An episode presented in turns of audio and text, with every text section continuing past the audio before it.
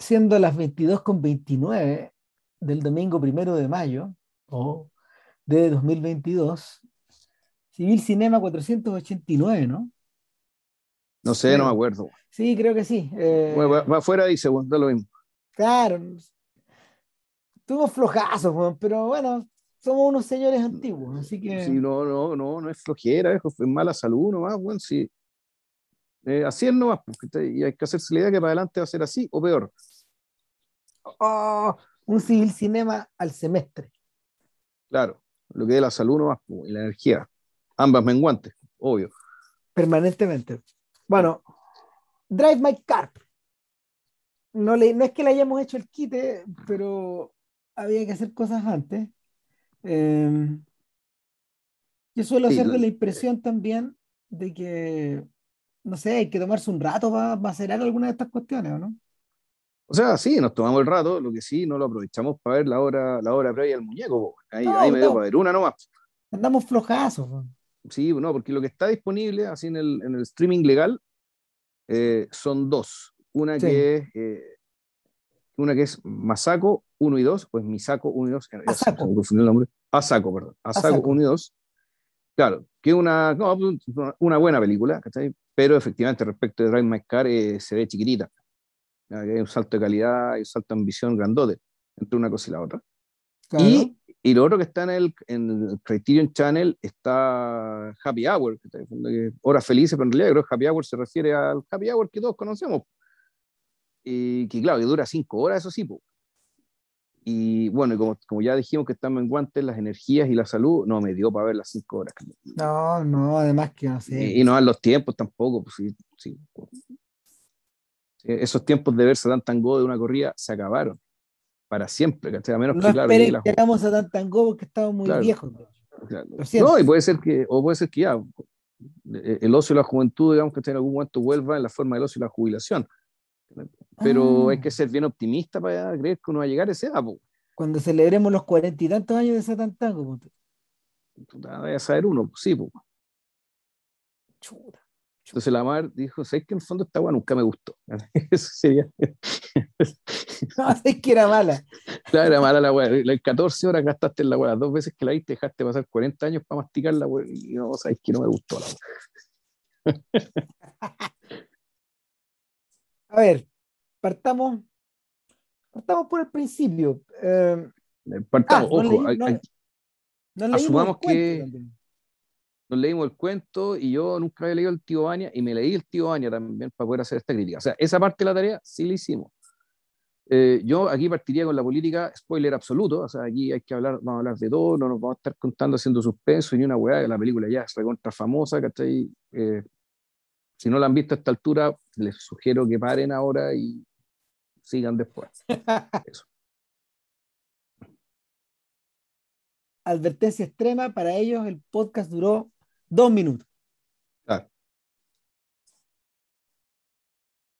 Hay algo curioso con, con Ryosuke Hamaguchi. Eh, a ver. Yo, yo, creo que cabe, yo creo que dentro, dentro de los límites del podcast cabe la comparación de inmediato con, con la pega que Lee Shandong hizo de reinterpretación de, de, claro, de, otra obra de, de, otra obra de Uki Murakami, y, y, y, qué va? Si hubiéramos visto Tony Takitani, que es una película, esa, esa sí que es la primera adaptación que creo yo, eh, también, la, también, la habríamos, también la habríamos echado acá como a la... La, habríamos echado, habríamos echado ese, ¿cómo se llama? Ese, ese leño ahí a, a la hoguera, digamos. Eh, Murakami ha tenido suerte con, su, con sus adaptaciones al cine, me tinca en parte porque también eh, los tipos que, que, suelen acercarse a, a sus textos harto respeto le tienen. Pero, pero al mismo tiempo, sí, pero es que al mismo tiempo también la, la, impresión que te da leyendo las cosas de Murakami es que, sobre todo con Burning, pero también creo que aplica un poco a, otro cuento que es más complejo, es más largo que, que Burning. Burning es un cuento realmente mínimo. Y la medida que un cuento mínimo eh, que pero al mismo tiempo está construido, creo yo, sobre la base de los espacios vacíos, es decir, aquello que no se dice entre párrafo y párrafo, aquello que no se cuenta, que se sugiere, que se salta, digamos, y, y ahí cinematográficamente creo que quienes lo han lo han adaptado, han aprovechado mucho esa potencialidad. Es esto de, ir, de ir mucho más allá del cuento con el permiso del cuento, porque el cuento te permite, eh, te permite ese ir más allá. te deja esas puertas abiertas. Esa es parte como de la pega que, que, que se da por descontada a la hora de, de, adaptar un Murakami que en realidad deja harto espacio, deja harto espacio libre para esa clase de, ¿cómo explicarlo? Como de, a ver, como de perspectiva. O sea, eso por un lado, por otro da la impresión de que, el, de que si bien la historia se cierra, tú puedes volver a cerrarla. Entonces, de hecho, Burning, yo creo que uno de los problemas que tiene es que eh, Lee Chang-dong toma una decisión de hacer explícito y, y, de volver a cerrar y recerrar ante nuestros ojos, por si no se entiende, lo que el cuento dejaba ya de por sí bastante claro, pero con recursos mucho más, con recursos mucho más simples. El, la adaptación, en cambio, que hace Hamaguchi es otra cosa.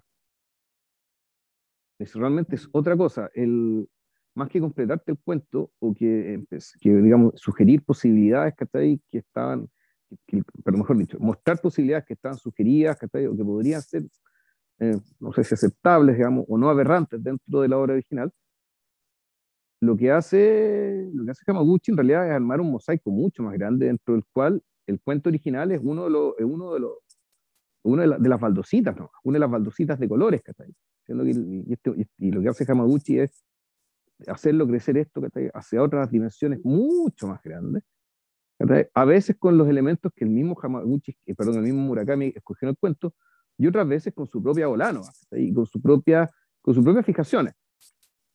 Una fijación que yo noté viendo Hasako 1 y 2 es el tema, y también viendo Happy Hour, fíjate, es que el tema de la geografía. el, hacer, el hacer cuadrar, que hacer coincidir, o mejor dicho, usar la geografía correcta para amplificar estados de ánimos correctos. Y cuando hablo de geografía, estamos hablando de la geografía dentro de Japón. Para nosotros los occidentales, y eso yo creo que es algo bien bien interesante, digamos, que creo yo, bien logrado, que para uno como uno, un occidental de, tercerísima mano, digamos, un país picante de tercer mundo, que en el fondo te hagan, te expliquen que, o mejor dicho, te muestren y te sugieran a través de las historias que Hokkaido no es lo mismo que Tokio, que no es lo mismo que Hiroshima, y que no es lo mismo que Sentai, y que no es lo mismo que Kobe. Y que esas diferencias, esos lugares, esos espacios son importantes eh, ya, sea, ya, sea por el hecho de que una cosa pase en un lado, otra cosa pase en otro, o por el hecho de desplazarse entre estos lugares, y que eso, y que eso tiene significación. En el cuento Murakami, en el cuento Murakami eso no tiene ninguna importancia, porque el cuento transcurre arriba de un auto que esté dentro de Tokio, en una pura ciudad. En cambio, lo que hace, lo, lo que hace Hamaguchi es llevarse la historia a otra ciudad, que no transcurre en Tokio, transcurre en Hiroshima. Eh, y vamos a hablar de por qué Hiroshima y qué te muestran de Hiroshima. Eh, que Hiroshima básicamente, y esto es otra cosa que también entendí viendo las, leyendo, viendo las películas, es que dentro del imaginario japonés Hokkaido al norte y el extremo de la isla ellos lo consideran el oeste. Es decir, ellos no mm. consideran su isla de norte a sur, sino que en realidad es una especie de diagonal que va desde el noreste, perdón, del noro, sí, del noreste al suroeste. Como, que se, como que se atraviesa en diagonal sea, su archipiélago, más que su isla. Y, y, claro, el, este, esta historia transcurre, digamos, en Hiroshima, que es casi el extremo, el extremo oeste de, de la isla, que es una cosa muy distinta a lo que es Hokkaido, arriba, que tendría que ser nuestro equivalente de Chiloé. Hacerse una idea más o menos, ¿no? Que tiene, que tiene una población aparte, una población que tiene otro origen. Los Ainu están en Hokkaido, que era la población indígena primigenia que estaba en Japón cuando llegan los japoneses de Asia, los Ainu en el fondo van, siendo acorralados hacia allá. Eh, pero bueno, eso, eso, eso, no, eso, no es importante. A lo que hoy es que esto sí es importante para la película y sin embargo el cuento de el cuento Murakami no está. Vamos a poner un ejemplo, digamos, respecto de la, la, qué es lo que hace, qué pretende hacer Hamaguchi digamos, con este cuento y con esta película. Eh, otra cosa que, eh, eh, que también se vuelve, eh, que, implica un cambio bien radical, es el lugar que tiene en este cuento el, el tío Bania. de Chejo. Ah, ya. Pero mira, a eso no lleguemos todavía. Porque, porque eh, hagamos, hagamos una especie de alto ahí, porque el, en parte porque la revelación del tío Vania eh, eh, viene a ser, viene a ser, ¿cómo se llama? Paulatina. Yo me leí, yo me leí el cuento después de, de haber visto la película. lo que yo sí sabía del cuento era que las referencias literarias en realidad no correspondían específicamente a lo que la película contenía dentro.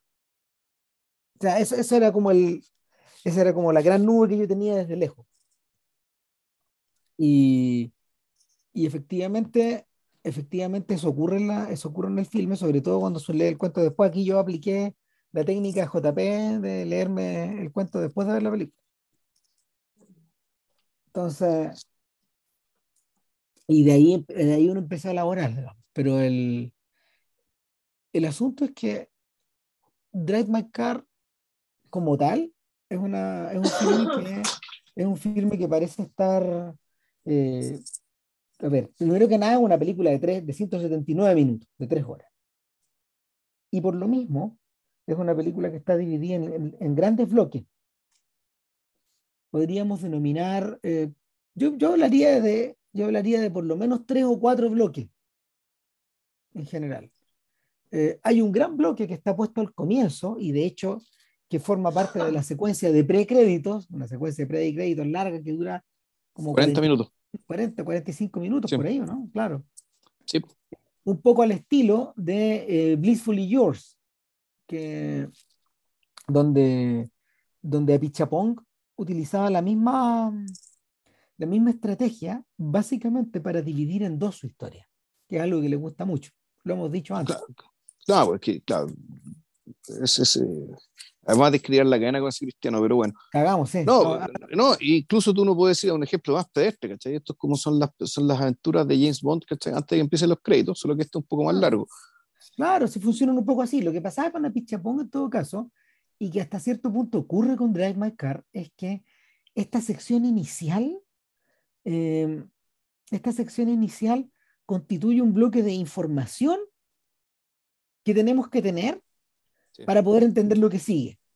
Y que, y que Hamaguchi, en cierta forma, aísla al principio, en este, en este prólogo de 40 minutos, como si estuviéramos leyendo, no sé, el prólogo de una historia, de una novela, por ejemplo, eh, y que al encapsularlo permite que exista al, permite que al mismo tiempo exista eh, en forma independiente. En forma independiente, con su tono independiente, con un personaje independiente que es el de Otto, y, y que... La esposa. Claro, que es la esposa del sujeto del, que vamos a hablar, digamos. Pero, pero eh, eso desde ya nos divide la película por al menos en dos. Ahora, ¿qué hacemos con el resto? Eh, el resto tiene un largo bloque, un largo bloque central que se rompe, eh, que se rompe en, un momento que es muy simple, cuando el protagonista tiene que cambiar su decisión y él, y él asumir el rol del tío Vania o saber qué hacer, digamos, al respecto. Ahora, ese, ese, ese bloque dura alrededor de media hora, ¿puede ser? Ya, no me acuerdo ya. Más o menos. Y al final hay un epílogo que es brevísimo. Así como este, el, el prólogo dura 40 minutos, el epílogo es brevísimo y transcurre la pandemia. Cronológicamente. es brevísimo, transcurre la pandemia, es completamente enigmático. Claro. Porque no, efectivamente, no se entiende. No hay una forma, para mí no hay una forma lógica de llegar a todo eso, a toda esa información que te están dando. No, no, no. Eh, tengo una idea, pero eso hay que, hay, va a haber que esperar un poco para poder exponerla. Pero, como tres horas más o menos. Más o menos, como tres horas. no, no creo. No, no creo. No creo si este podcast va a ser corto. Sí, por supuesto, va a ser corto. Claro. Ahora, eh, eso convierte a la película en un conjunto de bloques asimétricos. Fíjate que yo me acuerdo que este crítico, este crítico estadounidense, creo era, o británico, Robin Wood, eh, Wood es famoso por dos libros, por, el, por su libro de Hitchcock que, que de verdad es, un, es, lectura, a ver, en, el ámbito así como de las lecturas clásicas de, de crítica de cine, sí, hay que leerse ese libro. O sea, sobre todo para entender, si uno se mete con Hitchcock en serio, claro, el libro de Gut sirve mucho. Eh, por un libro que escribió de Bergman, que también está muy desarrollado, a partir de otro texto anterior. Ah, el de Hitchcock y el de Bergman también son como de la época. Y, hay, un, hay, hay un texto muy bonito que él escribió acerca del cine estadounidense post-Vietnam y de la era Reagan. Y ahí le dedica una larga cantidad de, de páginas al examen de el francotirador. Y nunca se me ha olvidado un diagrama que venía ahí en el libro. Y era, el diagrama era de las estructuras, las estructuras narrativo-temporales de, del francotirador. Entonces él decía que casi eran proporcionales en la medida que iban avanzando hacia la extinción, hacia la anulación. El primer, el primer bloque del de, el francotirador, y que básicamente también funciona como un prólogo, dura casi una hora. Y es como el bloque que tiene que, que tiene que ver con, el, con la antes De que, antes de que viajen, sí. Claro, exacto. Eh, el, bloque pre-Vietnam. Y de aquí para adelante, las unidades narrativas son cada vez más cortas, y más cortas, y más cortas hasta, la, hasta, la, escena final. Es como los detectives salvajes. Es más o menos. Funciona más o menos igual. Entonces, eh, en este caso, en este caso, Hamaguchi juega mucho con eso. Y no tiene, eso no tiene en absoluto que ver con la estructura que, que Murakami le da al cuento. Eh, en el cuento de Murakami, eh, el cuento de Murakami esencialmente está, esencialmente es una, es una historia que transcurre arriba del auto, en la medida de que, y, y, que describe la relación de el dueño de ese auto, con la conductora de ese auto, cómo han llegado a conocerse y cómo han, cómo han generado una relación de trabajo y personal entre ellos, y el momento en que la y, y el cuento está centrado eh, en torno al momento en que esa relación se abre hacia un nuevo estadio, cuando él, cuando él le narra en un largo flashback algo que le ocurrió en su vida. Claro, entonces eh, Murakami en el fondo estructura esto de una manera muy simple al comienzo de un libro, Hombres y Mujeres, que relata la desaparición de distintos personajes femeninos al interior de, de historia. No, no, es la desaparición así en clave thriller necesariamente, sino que en, clave de que al personaje del cuento se le desaparece una mujer. Ya no está. Eh, todos los cuentos tienen, todos, todos los cuentos de ese libro tienen la misma tiene la misma, eh, el mismo pie forzado. es el mito Orfeo. efectivamente, pues el mito Orfeo, pues la desaparición de una mujer. Y, y, en este caso, en este caso esto también va por dentro. Eh, ¿qué, ocurre en la, qué, ocurre, ¿Qué ocurre en el cuento de, de, Murakami? Este señor, este señor es un actor, un dramaturgo y un director de teatro. No. ¿O no? ¿O... Es solo actor. ¿Es solo actor? Ah, ok. Es solo actor. Entonces, por eso, esa es otra. El hecho de que. El, otra diferencia más, digamos, el hecho de que, de que, de que Hamaguchi lo convierte en director, eso lo habilita para, para básicamente que Abrir. el cuerpo de la película, el cuerpo de la película se convierta básicamente también en la historia de un montaje claro. dirigido por él. ¿ya? cosa que el, el, el, cuento nunca estuvo porque no era importante. O sea, pues, pues volvemos, más que, no es que no era importante. Lo central era otra cosa, ya por otro lado, ya por el, claro. como dice Ram, por el recuerdo. Claro, en el cuento, en el cuento, este actor eh, es un señor que eh, es medianamente conocido, pero sus roles, sus roles en, en, el, en el, teatro y en el, en el, cine y en la televisión eh, son más bien secundarios no, no es, un, es, un, actor de carácter, no es un actor protagonista. Claro. Claro, y en el cuento, este señor está viudo y eh, por, un problema, por un problema de visión, creo que es una creo que es un posible glaucoma futuro, algo así creo que es.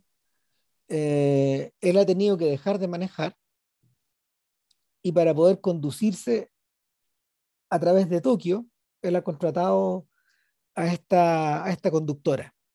Una conductora extremadamente capaz, tan buena, que no se sienten los cambios de velocidades al interior del auto. No se sienten los baches, no se siente nada. es como andar flotando, es como, es, como esta, esta reducción extrema de estímulos eh, que te sugería el, estados alterados, que efectivamente es, ese esto de meterte en el tanque de agua y que básicamente los, los Simpson agarraron para el huevo, digamos, yo creo que el, andar arriba de un auto en esas características y siendo manejado de esa manera implica, claro, también una, algún tipo de motor, algún tipo de pérdida de atención que te permite irte para otro lado. Claro, eh, el, la película de Hamaguchi lo utiliza para otra cosa, pero eso, eso ocurría, eh, por lo menos en el cuento. Y, durante uno de estos periodos como de modorra, digamos, o, de, o, estos tiempos muertos donde este hombre va flotando, emerge, este, emerge el recuerdo de Otto, que era su señora, y era una, una persona, era una actriz y al mismo tiempo una guionista que trabajaba para la televisión y que falleció y que falleció eh, sorpresivamente eh, cuando ella, antes de cumplir los 50 o poco mm. después de cumplir los 50, por ahí, em, y, que ha dejado un vacío en la vida de este hombre. Pero no solo eso, ha dejado muchas preguntas en la vida de este hombre. Entonces, él, él en parte porque en parte porque Otto tenía amantes, amantes ocasionales y que porque por lo generalmente y corrígeme si me equivoco, digamos, eh, que por lo generalmente eh, se, emergían cuando ella estaba trabajando en un proyecto. Sí, es más o menos así, y, y, nunca ninguno duraba más que unos meses. Eh, los meses que dura el proyecto. Más o menos, sí. El, eso, el, en, en, la película, esto te lo hace más explícito respecto del, las necesidades creativas que tenía ella, en buena medida, eran, eran apoyadas con, eh, con el sexo, ya sea con él o con, alguna, con el amante de ocasión. Exactamente. En el fondo, el sexo le ayudaba a activar la creatividad, se le, se le ocurrían historias, que está siendo ya guionista. Claro, y era una manera, eh, eh, el, esto se gatilla en parte en, en, las dos historias porque se pierden hijos. También. Se, se, pierde, se pierde se pierde un hijo, un hijo muere. Un hijo Creo que, en ambos casos una niña. Claro, que, que tendría alrededor de 20, de y pocos años eh, y que, y que, y que, el, y que, y que deja, deja, deja esta especie de vacío eh, y que Otto va llenando con amantes en el fondo. Porque, porque eh, algo ocurre ahí y ella empieza a tomar estos amantes poco tiempo después. Eh, el hombre nunca pregunta, el hombre, el hombre nunca, nunca la cela, nunca dice nada. No, nunca, nunca da jugo, su preocupación no tiene que ver con, si es un elemento que está, con esto naturalmente, con el factor macho, engañado, todo el cuento, que efectivamente es una variable, pues una variable que está muy subsumida, de la que él es muy consciente, pero que en realidad lo que él le interesa es, es lo otro, es decir, es, es, entender, tratar de entender a la mujer con la que está al lado. Eh, básicamente entenderla, comprenderla, conocerla, dado que es un hecho que eh, o no puede vivir sin ella o la vida se le hace mucho, se hace muy, muy poco interesante eh, sin ella. Entonces, el, y, eso en la película te muestra los 40 minutos iniciales, te, te, muestran esto. Ah, te muestra, están, están hechos, es para mostrarte esto, para mostrarte básicamente que la película que empieza a partir del minuto 40, este tipo está, digámoslo, en cierto sentido, en tierra arrasada. Digamos que la tierra arrasada es él. Exacto. Ahora, eh, en el cuento, sabemos más de esto cuando él hace una confesión a su conductora él empieza a contar una pura historia larga. Él dice, una sola vez, eh, yo sabía quiénes eran estos sujetos, o sabía más o menos.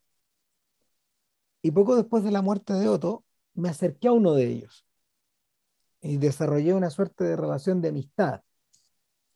Y, el cuento, y el cuento es muy frío. Él dice, yo era mejor actor que él. Y por lo mismo, yo podía disfrazar mejor mis sentimientos. Y podía convertirme en algo parecido a un amigo de él. Y nos encontrábamos cada tanto, nos bebíamos un whisky, un whisky con, unos terrones de, hielo gigantescos. Una imagen que de hecho vuelve a aparecer en la película. Mm. Eh, es, como si estuvieran, es como si estuvieran tomando whisky entre medio como de una montaña de hielo en el, vaso. Eh, y él le dice, él no era tan buen actor. De modo que después de cierta cantidad de copete, le soltaba la lengua y empezaba a hablar de otro.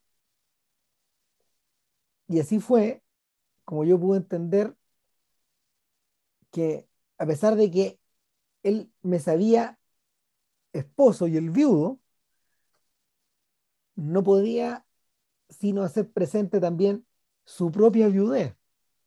Otto había terminado la relación eh, tal, como ella lo, tal, como ella lo hacía en forma abrupta con este sujeto después de terminar el, el proyecto. Y sin embargo, este hombre nunca lo olvidó. Siempre pensó que había algo que estaba irresuelto. Y en cierto modo, esa irresolución la volcó en mí, el marido. Como si, mm. como si estar conmigo le sirviera. a estar con ella, claro. Exactamente, le sirviera a él para poder hacer ese duelo. Bueno, la cosa siguió, siguió. No voy a decir que yo disfrutaba, dice el hombre, pero algo me atraía de, de esto. Tal vez, tal vez también me funcionaba como para estar con otro de alguna forma o también era por el morbo que yo sentía de estar al borde de esta situación, de estar cerca y de estar manejando esto, como si él estuviera dirigiendo esta obra de dos, en el fondo. Y, claro, en un momento él dice, yo corté abruptamente. Hubo un momento que no le volví a devolver, no, no le devolví nunca más lo llamado. Y gradualmente ese teléfono dejó de sonar a pesar de que yo sé que ahí sigue el hombre, digamos, ahí está. De alguna manera todavía enrollado, todavía con fantasmas. Un poco como yo también. Eh, eh, eh, por ahí va, por ahí va la cosa. Ahora, después de esa, después de ese, después de ese largo flashback que se come como la mitad del cuento, la mitad de las páginas del cuento,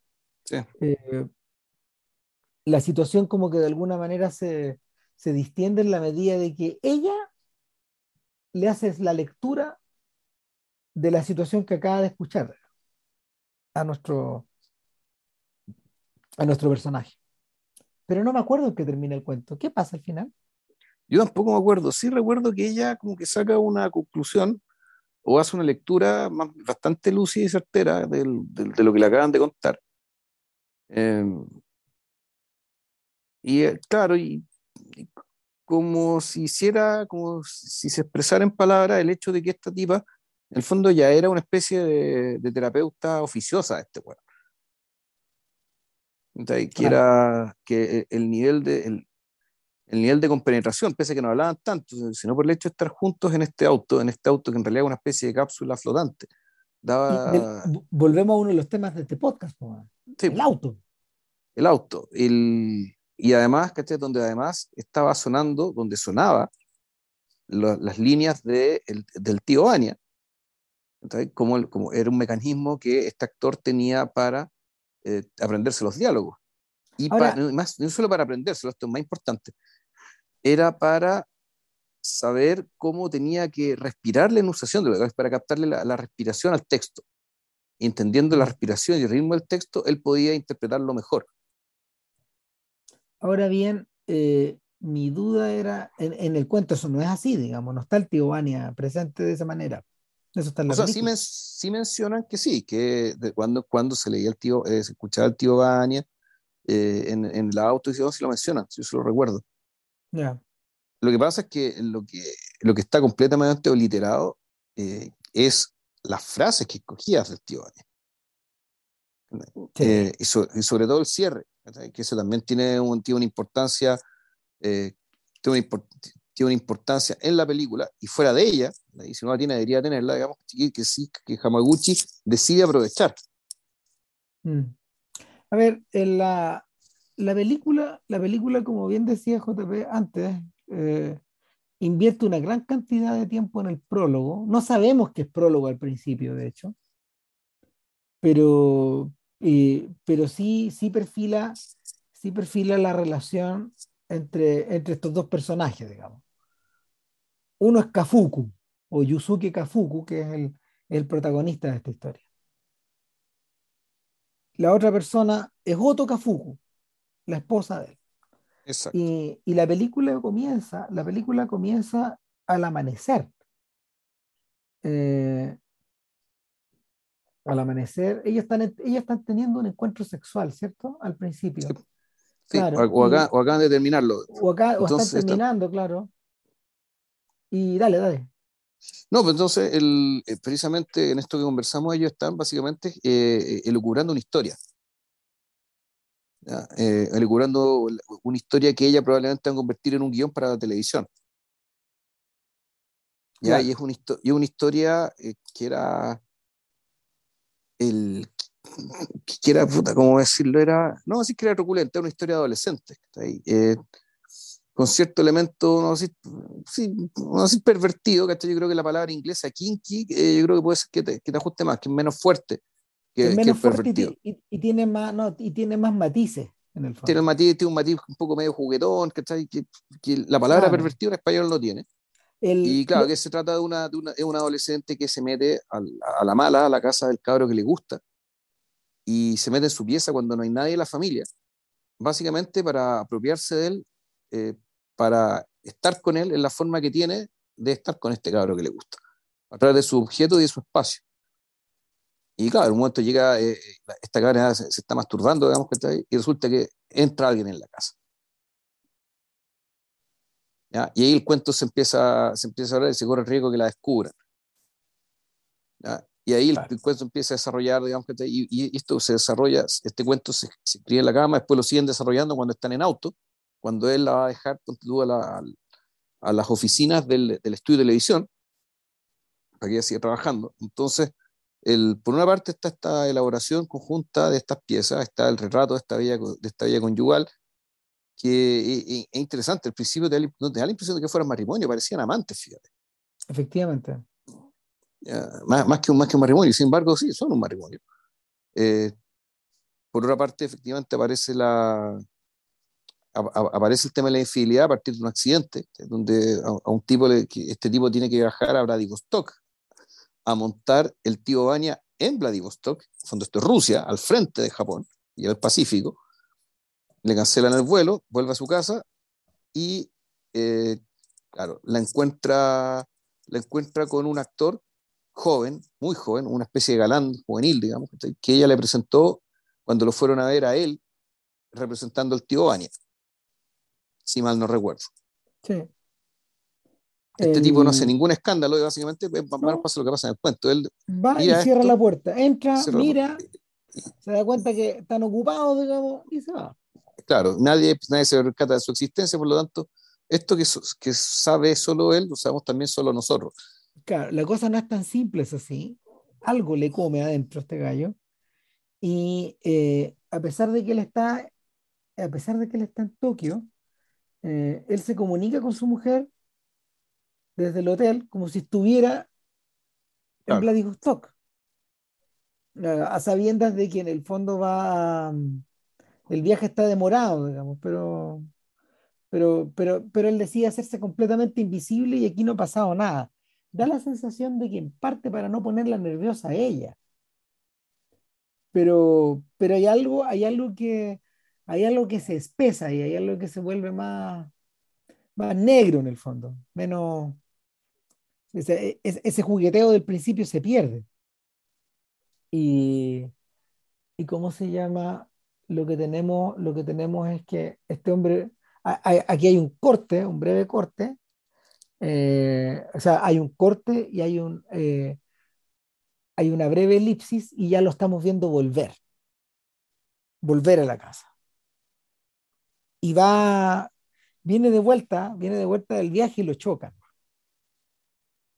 Eh, y, el, y, en ese choque, en ese choque se le hacen exámenes, ella lo va a ver, él está con un cuello,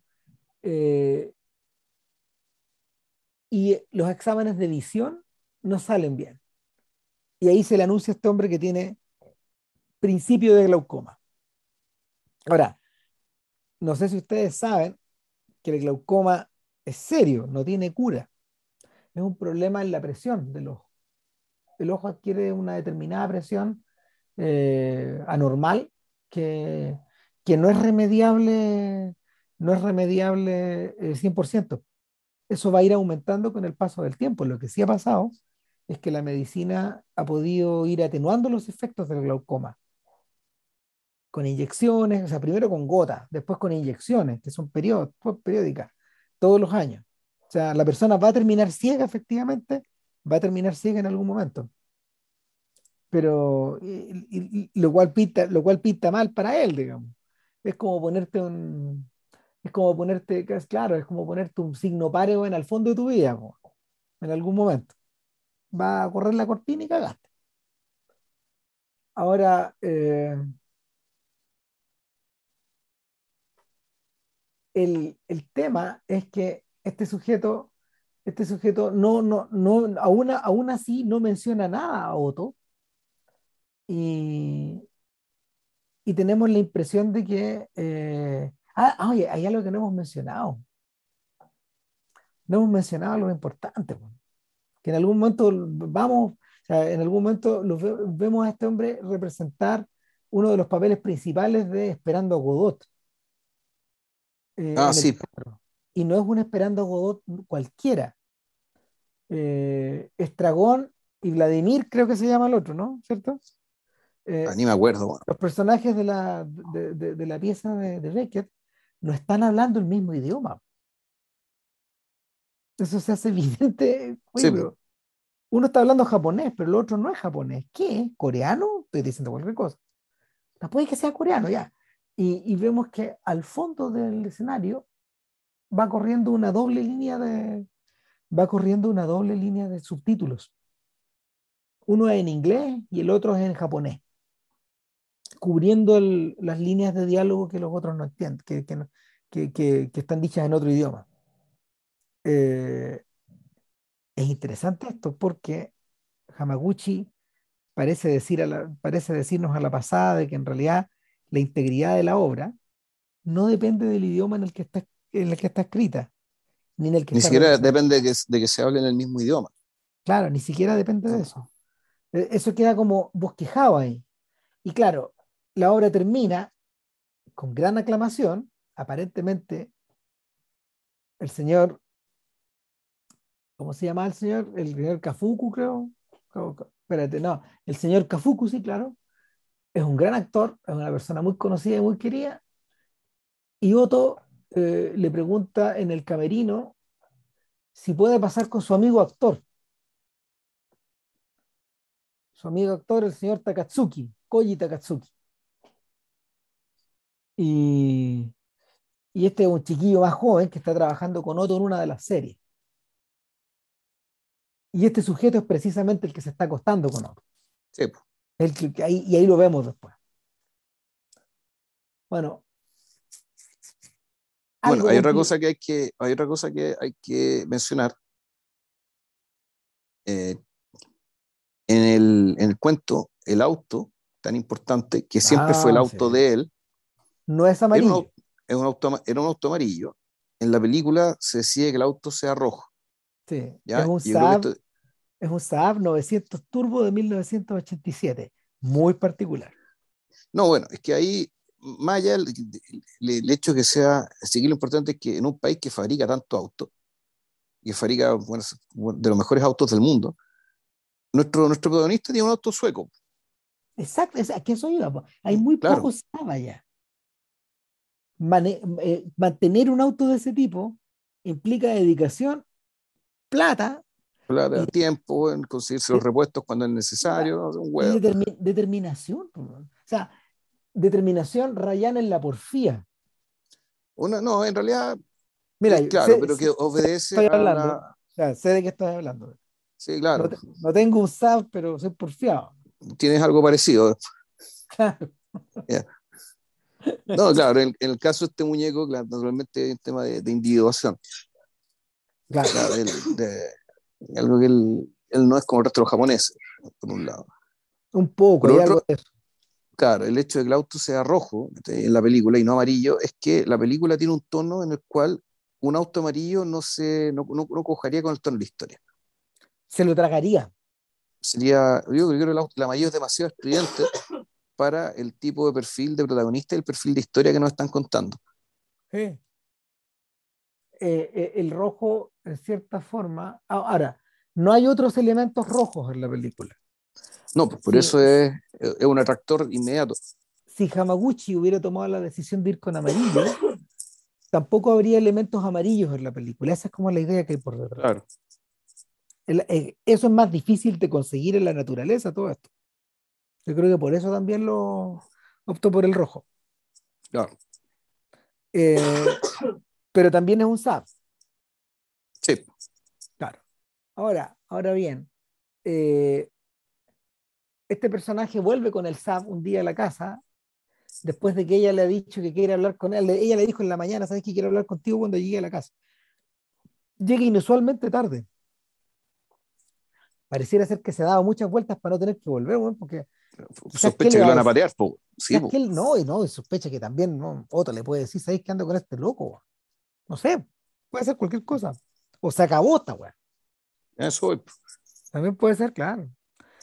Le hace el quite, hay algo como de dependencia de Otto o dependencia de la idea de Otto.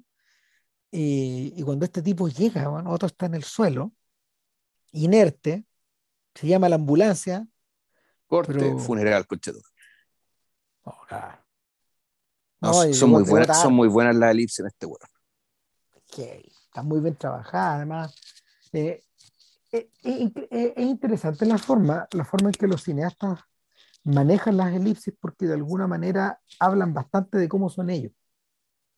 las elipsis de Bresson, por ejemplo, pueden ser brutales o pueden, ser, pueden, pueden durar lo que dura la aleta de una mariposa, ¿no? pero, pero son absolutamente serviciales a la forma de la película. Las elipsis de Ruiz, por ejemplo, eh, son totalmente incontrolables. No te avisa, no te avisa el momento en que va pasando de una a otra. Eh, pueden ser largas, pueden ser cortas, em, pueden servir para una cosa o para otra. Eh, hay un principio de indeterminación ahí. No, no puedes pisar terreno no puedes pisar terreno seguro con, las elipsis en Ruiz. Eh, en Wes Anderson, las elipsis son, las elipsis son magistrales y, son la historia. Son la historia, esencialmente. Los tamaños de las elipsis o el momento en que están puestas, la, la forma que adoptan o, el vacío que dejan, eh, son, son muy útiles a la hora de poder configurar la historia en tu cabeza después. Eso, eso, los que hayan visto Licorice Pizza se van a dar cuenta al tiro, digamos, de, de qué estamos hablando. Pero eso también ocurre en The Master, ocurre en... Sí, yo me estaba confundiendo porque creo que dijiste Wes Anderson. Ah, bueno. Paul Thomas Anderson, perdón. Ya. Claro, en el caso de Wes Anderson, eh, son serviciales a la forma, las elipsis. Y no tienen gran, o sea, están muy bien aplicadas, pero tienen gran rol. Pero en este caso, en este caso, las elipsis son como las de Paul Thomas Anderson. Están ahí para darle la forma a la historia sin estar, sacando pedazos. Y en este caso es muy económica la, es muy económica la solución y trabaja máximo efecto porque eh, hay algo en el señor Kafuku que está profundamente reprimido durante toda la historia, se suelta al final nomás, uno de inmediato asume que, puede ser el, tema del duelo, pero no es el duelo nomás. Hay otras cosas que tienen que ver con su personalidad y con esto de la individuación que hablabas tú recién. Y, claro, en la medida de que apliques eh, elipsis sobre esas sensaciones o esas reacciones, eh, se redoble el efecto. Sakafuku está hecho pelota, pero no lo vemos hecho pelota, lo vemos más bien entero.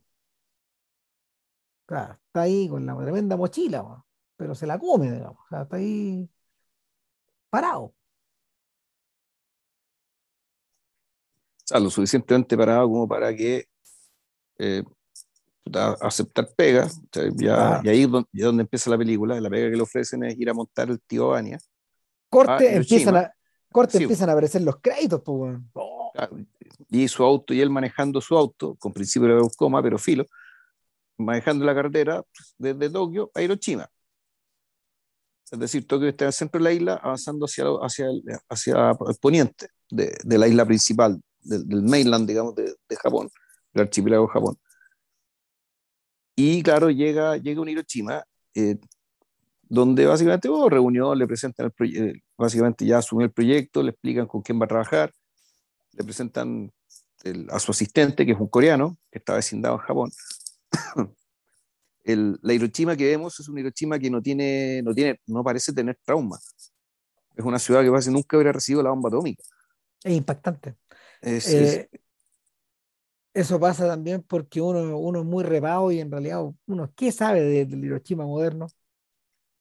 Claro, pero uno podría, uno podría sospechar que un trauma así eh, estaría significado de una manera más visible, de una manera más grande, que, que, que eso eh, estaría aún más, estaría más presente. Y sin embargo, la, la presencia de este gran trauma, digamos, que está en otros lados, en lugares muy puntuales, y en realidad el trauma está en la cabeza del espectador. Eh, así no El, elipsis otra vez. El, entonces, claro, ahí donde, eh, y en este momento en que, por una explicación que es bien extraña, digamos, que pero bueno, hay que aceptarla, para efecto de la película, es que el, de una vez un, un, director de teatro en, una, en, una, en, una, en un montaje parecido, puta, atropelló a alguien, se mandó una cagada, qué sé yo, así que por contrato, el director que llega tiene que tener un chofer. Claro. Entonces, por ese pie forzado, claro, el, este sujeto muy realmente, porque básicamente el conducir su carro es conducir su día, y es un carro que, como decimos, es el mismo, digamos, en el fondo es este carro sueco, bueno, en medio del principal país, el principal país, digamos, que es el productor de autos del mundo, eh, tiene una resistencia, digamos, que y, pero básicamente le, le entre, ya obligado, tiene que aceptar a la, la, conductora que le designaron, que es Miuro, Miyuki, ¿cuál es un nombre? Miura, creo que era. Miura. Miura. Que, efectivamente, que, Toco. Que es un, Toco Miura. La, señorita Miura. La señorita Miura, claro. No, no, perdón. Misaki, la señorita Misaki Wasari, Watari. Porque la, ah, Watari, ya. Toku, Miura es el nombre de la actriz. Ah, perfecto, ya. Claro. Eh, ¿Cómo se llama entonces el nombre de pila? Para hablar al nombre del nombre pila. Misaki. Misaki, claro. Y Misaki efectivamente es una joven como la describen en el libro. Es decir, principalmente silente, con un rostro, entre, no vamos a decir mal agestado, pero con, un cierto desgano hay cierta adustez también, pocas emociones, pocas emociones volcadas hacia afuera. En la descripción, la descripción de, a ver, la descripción de, de Murakami no es tan dura como la, como la forma en que, como la forma en que, en que eh, Hamaguchi viste a Misaki, que la, la viste, la viste también a partir de la individuación, digamos, con un yoke, con un vestón. Con un vestón sí, la viste como si fuera un hombre, sí. Claro, con un vestón masculino y con una, con una, con unos pantalones más o menos semidelgados y una zapatilla. Claro, pero el fondo es borrar cualquier rasgo de feminidad o de seducción que está ahí eh, a, partir de la feminidad. Claro, eh, el otro detalle además es que eh, te, la, te la presenta como el antónimo de un conductor formal de un servicio de, de, un servicio, ¿cómo se llama? De, de limosina o de o de auto tipo Uber o, sí. o, ¿cómo se llama? de conducción contratada. No, eso, esa gente en general va de traje, a veces con corbata, o a veces con ropa, con ropa formal semicómoda. Y también es el antónimo de Otto. Absolutamente. O sea, mm. porque Otto, Otto es súper eh, eh, eh, super femenina en el sentido, ¿cómo se llama? En el sentido cinematográfico de la palabra. Es decir, está interpretada por alguien que, por alguien que, que en principio podría tener química con el actor que, con el actor que encarna Kafuku. A todo esto es que se llama Hidetoshi Nishijima, el actor. Ya. Eh, claro, es como una pareja, es como una pareja, eh, es como una pareja visiblemente, o sea, no, a ver, eh, cinematográficamente avenida, digamos. Acá, acá, claro, tal como, tal como dice JP, son, son antónimos. Claro, entonces aquí empieza la, uno podría decir que el, el, cuento, lo que, lo, que, lo que se cuenta de lo que está en el cuento de Murakami está acá. ¿ya? Diría que empieza acá. Sí. Y que, la, y que claro, y, que lo que en el cuento de Murakami son ciertas alusiones al pasar de lo que, que, menciona eh, Kafuku, digamos, en el auto, es lo, son los 40 minutos premios que dimos. Entonces, bueno, empieza, empieza a ser más, ser, más, ser más este espacio, se crea este espacio nuevo, eh, donde está este muñeco siendo conducido por esta joven, que podría ser su hija, tendría, tendría más la edad de su hija, escuchando eh, ciertas líneas, y, y, como es una película, tú, tú, tú, escuchas qué líneas son de la obra. Y si uno leyó la obra recientemente, sabe que, eh, que no son líneas escogidas al azar Ah, son, líneas que tienen un peso dentro de la historia y, que sin embargo su diálogo con lo que está ocurriendo en la película no es tan obvio, o no siempre lo es. Eh, yo me quedé con la sensación además que eh, Hamaguchi utiliza el tío Vania, eh, lo utiliza como en varios sentidos al mismo tiempo. Uno de ellos es como para proponer un contrapunto con el cuento mismo, de, con la matriz misma del cuento de Murakami, y al punto que hay momentos en que, al menos en el cuerpo central de, de la película, la inspiración dominante es Vania, no es Murakami. Paradójicamente, estamos en la sección de la historia que está formalmente inspirada en el cuento de Murakami es como si hubiera un bicho adentro que se empezara a comer al otro. Esa es una mm. cosa. Eh, lo segundo, y, que está extraordinariamente bien hecho, eso no se pasó. Lo segundo, efectivamente, tiene que ver justamente con lo que decía JP, que, que el, las líneas del tío Vania empiezan a trabajar hacia el interior de, hacia el interior de la historia y van profundizando y van creando una suerte de correlato, como si de alguna manera eh, la, la, la, lectura, la, lectura, la lectura de Vania eh, profundizara inevitablemente lo que nuestra comprensión de la propia película. Y lo tercero, eh, lo tercero tiene que ver como con la idea de la representación. O sea, y, se, y se, empieza, se empieza a aclarar más en la medida de que vamos, vamos entendiendo qué es lo que está haciendo o cuál es el método de trabajo o cuál es el método de creación de, de Kafuku. Sí, bueno, creo que hay una cuarta pata que es eh, que tiene que ver con, la, con las líneas finales del tío Baña. Ah, sí. O sea, con fondo, el crearle, el crearle un espacio a esta, a esta declaración, a, esta, a, estas líneas eh, pronunciadas por Sonia, que es la sobrina de, de, Baña, del tío, de, de, su, tío, su tío Juanito, que, el, que uno cuando las lee y cuando las ve ya también trasplantadas a, a, una película, donde está, se está hablando de otra cosa y sin embargo se está hablando de lo mismo, tú lo que tienes ahí es básicamente es una, la versión moderna de Sermón de la Montaña.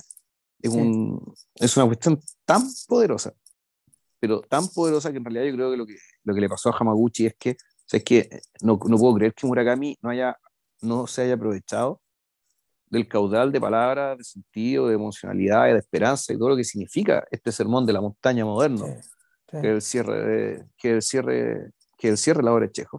Pero no nos apuremos, no nos apuremos, porque falta para llegar para allá. Pero es que da lo mismo. No, pues, porque, es, no, porque, no, no, es que no, no, da lo mismo, no da lo mismo. Porque... Da lo mismo, porque. No, pues. ¿Cuál es el sentido?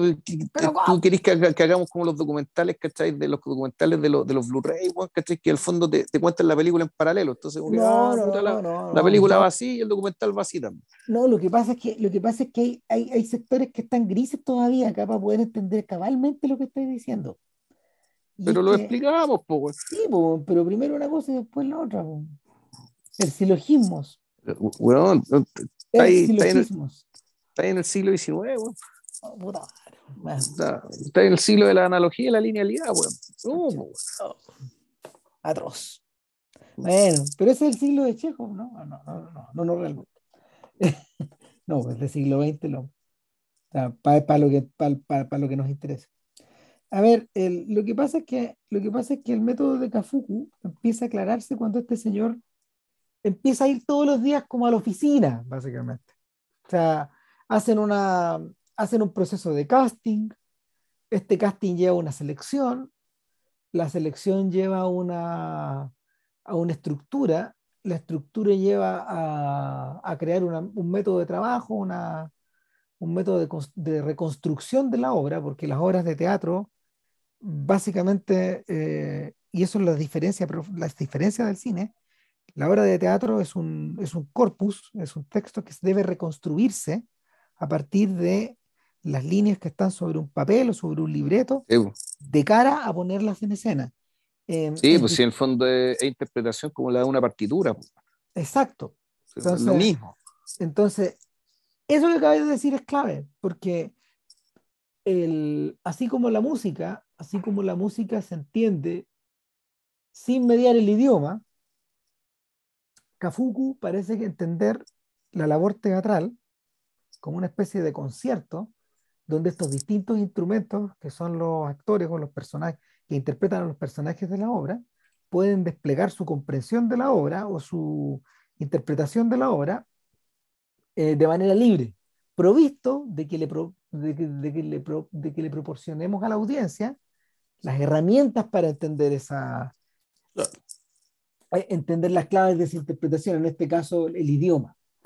Eh, Kafuku trabaja el idioma como una como parte de la como parte del a ver como, como, como elemento base de, de, su, de su labor de director de dirección teatral entonces ¿qué tenemos por delante? tenemos distintos tipos tenemos a ver hay una China China continental eh, Está, no, era taiwanesa, creo que era la mandarín.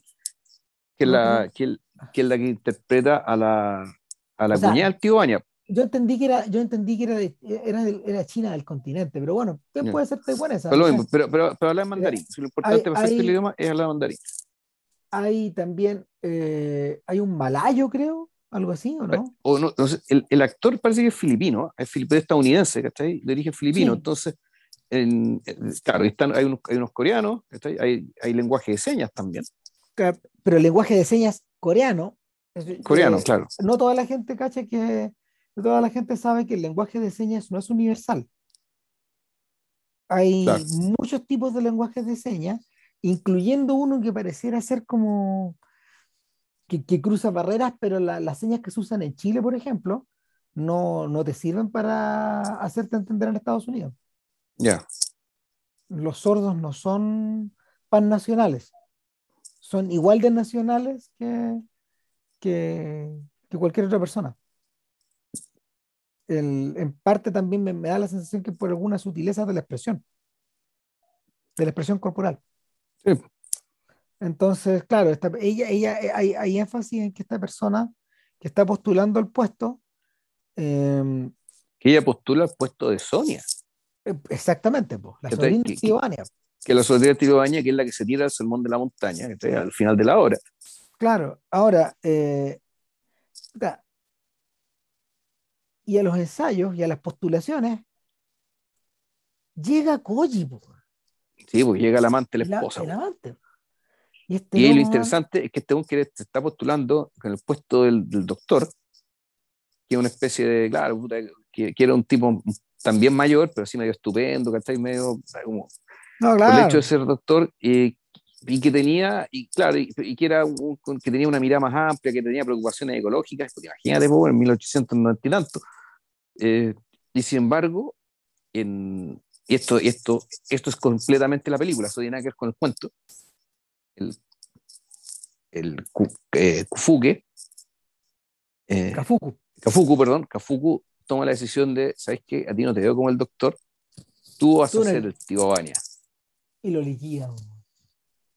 En el fondo tú sabes si se está vengando de él o le quiere dar una, lección por, por, encontrarlo tan joven. Eh, no, para mí no, no, es, no es tan evidente. Ya, lo que andaba a entender, mire, lo que, lo que se da a entender en la película es que este personaje es un actor de teleseries y de series que, que ha construido su carrera sobre la base de su pinta, de su talento, pero sobre todo de su pinta, y sobre la adulación de, de, cierto público, femenino y masculino, a su figura. Adulación de la cual él, en este momento de la historia, está huyendo. Está arrancando, sí, está chato. arrancando. Este, gallo, este gallo renunció al canal, de hecho. Se viró. No... Sí, no, que aparte que había aparentemente unos escándalos y unos rumores también. Claro. Este tipo igual está medio caído en desgracia. Sí, no. como, como entre caído al copete, deprimido. No, no, tenía que ver con relaciones con menores. Precisamente por ese tema. Sí. el, hay algo que lo, claro, hay algo que al gallo, lo ha distanciado y lo, de alguna manera, es el, el germen de cierta, de cierta decadencia y cierta corrupción que la película, la película avisora lo guarda y después lo suelta. Después lo desarrolla. Claro. El asunto es que comienzan los ensayos y los ensayos son un proceso muy tedioso y esto eh, eh, acá Hamaguchi visualiza una parte de la pega del actor, eh, del director teatral, de las compañías, pero también de la cinematografía, que en el fondo son los run-through que les dicen. Es decir, la, el, el, acto de, o sea, la, la, pega de ir página a página leyendo el guion con los otros. Claro.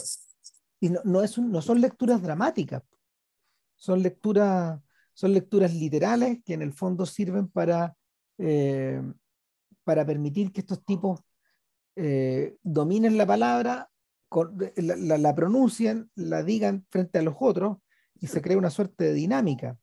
No, y no solo eso, también hay, hay, un, hay, un, trabajo que tiene que ver con ya el, el hecho de, de, de, leer con otro, de que las palabras suenen, de que las palabras vuelvan, ya te permite imaginar todo sea, esto, ya efectivamente ya el, concebir el, lo, que está, lo que está ocurriendo, no solo como un, el río de palabras, digamos, que es lo que sería cuando tú estás leyendo, ni tampoco la ideación de una voz, sino que es, ya yo creo, imaginarse la situación. Imaginársela con, con, todo, digamos. Claro, sin embargo, mire, los que han visto, por ejemplo, el Heart of Darkness, este documental de Coppola, eh, Coppola hizo grabar esos ensayos, los ensayos ahí con la gente puesta, puesta como esta, en estas mesas en L. En estas mesas, sí. O en estas mesas en U, donde todos se pueden ver. Y claro, pues él tenía que leer las partes de Kirch porque no estaba Marlon Brando, nunca llegó a esa. Nunca llegó a ese weón. Pues, claro, pero, pero ahí tenía. Claro, ahí tenía, ahí tenía esto, esto, esto, esto forma parte como de la pega del ensayo, de la pega del conocerse, en fin, pero para Kafuku sirve para otra cosa más. Y acá viene la unión con, con, con, la, con la, tercera lectura que, que, hacíamos un rato del tío Vania. Y es que eh, Kafuku le imponía a su grupo de actores una suerte de eh, traba memorística y traba, traba lingüística que tiene que ver con el ritmo de la lectura del texto. Una cadencia monótona que, que se le va imponiendo a, la, a, la, a estas lecturas no dramáticas de la obra, estas lecturas en conjunto, y que refiere directamente al ejercicio memorístico y verbal que él hace arriba del auto. Eh, una, de una de las exigencias que, eh, que Kafuku le hizo a la producción de la obra fue que, eh, y por eso finalmente se necesitaba a la conductora, fue que él, quería estar alojado a una hora de distancia de, del, teatro, del, teatro. Eso te obligaba a salir de Hiroshima. Eh, salir de Hiroshima o irte como a los extramuros y en cierta forma eh, hacer de eso un viaje a lo que Kiarostami, donde él va, donde él va repasando estas líneas como una especie de, a ver, como, es un ejercicio memorístico, al mismo tiempo como una especie de mantra, es decir, es una especie de acto de meditación, y en último término, es el, es el, encuentro, es el encuentro en la intimidad con Otto, porque quien le grababa las líneas de, respuesta, de respuesta a los parlamentos que él va diciendo arriba del auto en voz alta es la voz de Otto. Y en estos cassettes continúa sonando la voz de Otto. Que es heavy, porque en el fondo Otto sigue presente. No se va, no se va de la película. Continúa. Y la, voz de la, la, voz de la actriz. De manera que, de manera que es en ese punto donde la cantidad de, la cantidad de trenzas que la película, eh, la, cantidad de trenzas que la película va, va, va mezclando o va superponiendo, eh, crece y crece y crece y crece, y crece, y frente, a, uno, al espectador que no puede creer lo que está viendo, porque si esta clase de películas así de ambiciosas, ya no se hacen. ya no se hacen, ya no, eso ya no se hace. O sea, yo, creo que ni, ni, Paul Thomas Anderson hace películas así. No, pues si no se puede.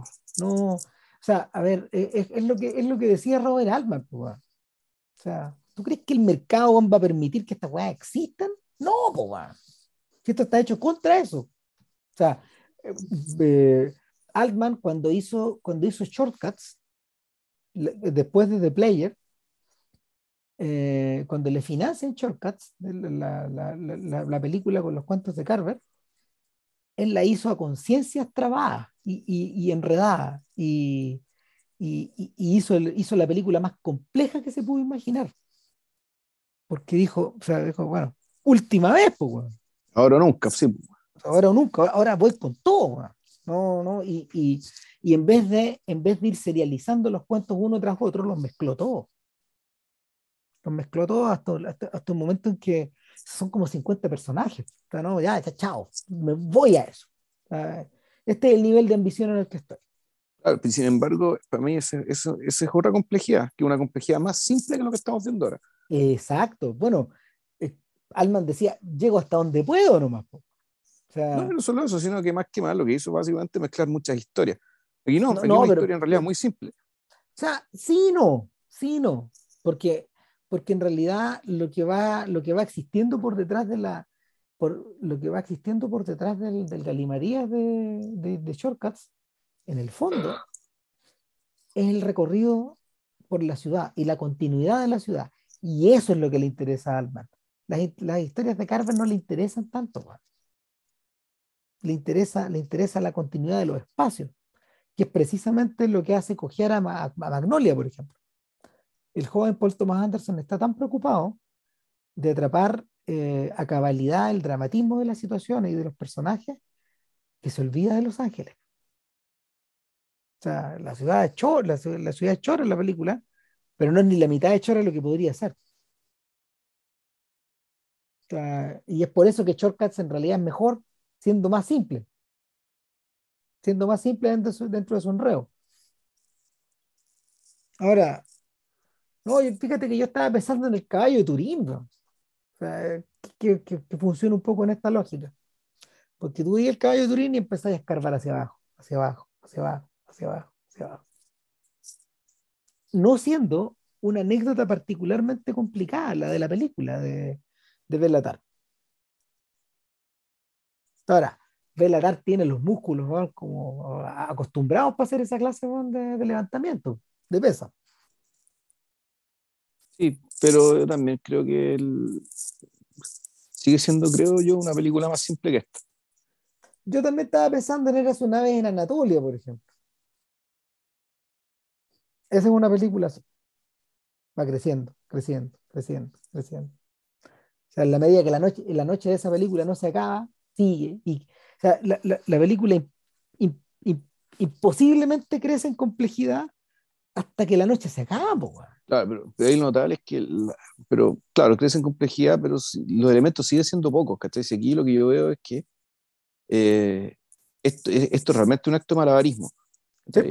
Hay cosas que son, que efectivamente la, la, la, grandeza y la complejidad viene de premisas, ¿cachai? Que aparentemente son simples y que sin embargo alguien explora su complejidad, ¿cachai? Básicamente tomándose el tiempo para hacerlo.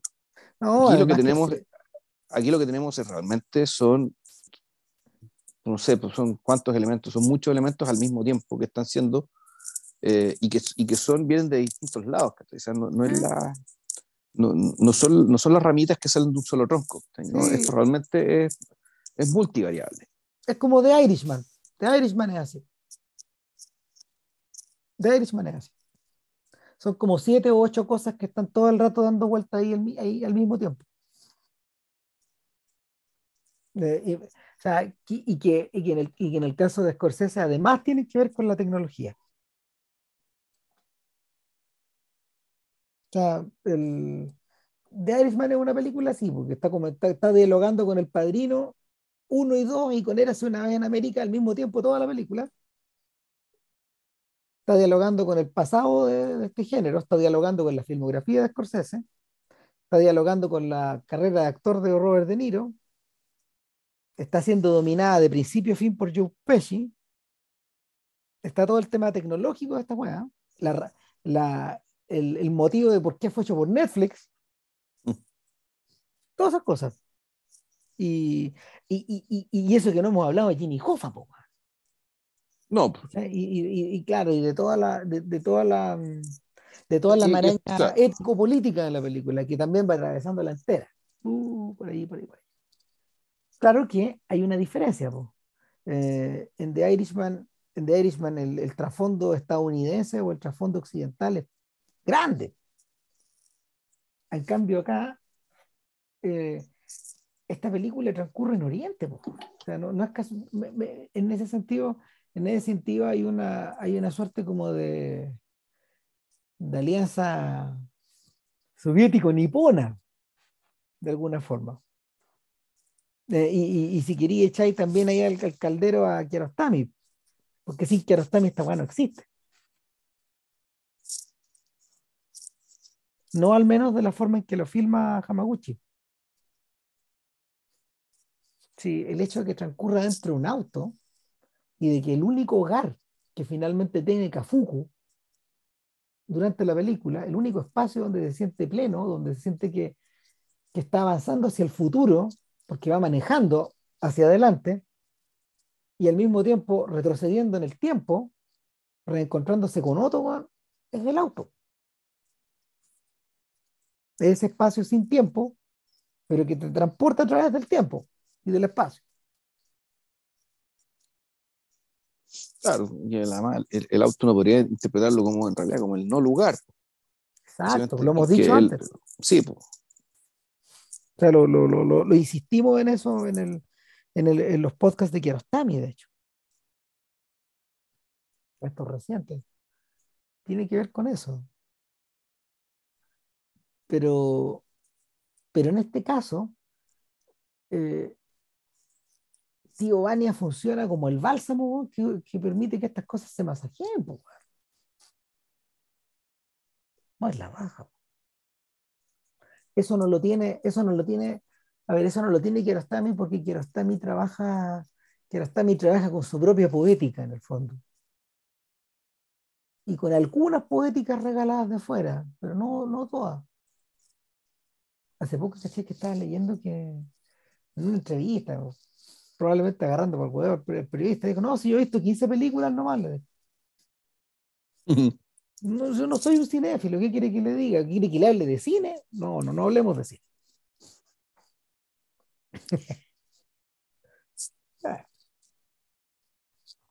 Entonces, el, el, asunto es que la obra se empieza a armar precisamente eh, después de que los actores y los involucrados sienten que no avanzan, sienten que están presas del tedio, ¿hasta cuándo mierda? Vamos a estar leyendo estas palabras como si fuéramos robots. Claro, no alcanzan a darse cuenta en esa etapa de que eso les permite ir generando en sus cabezas, generando las conexiones como para poder contestarle a otra persona en el idioma que el otro no va a entender. Pero los ritmos van a estar arriba del escenario. Y eso se produce por fin un día que eh, un día que Salen al parque. Se, los lleva al parque. Mm. Eh, estamos al comienzo del invierno. Y el invierno, el invierno en Japón es duro, cuando siente el frío ahí, a pesar de que hay un sol de invierno. Claro, y, y se, produce, se produce una especie de... Se produce lo que él estaba esperando, el momento de la química.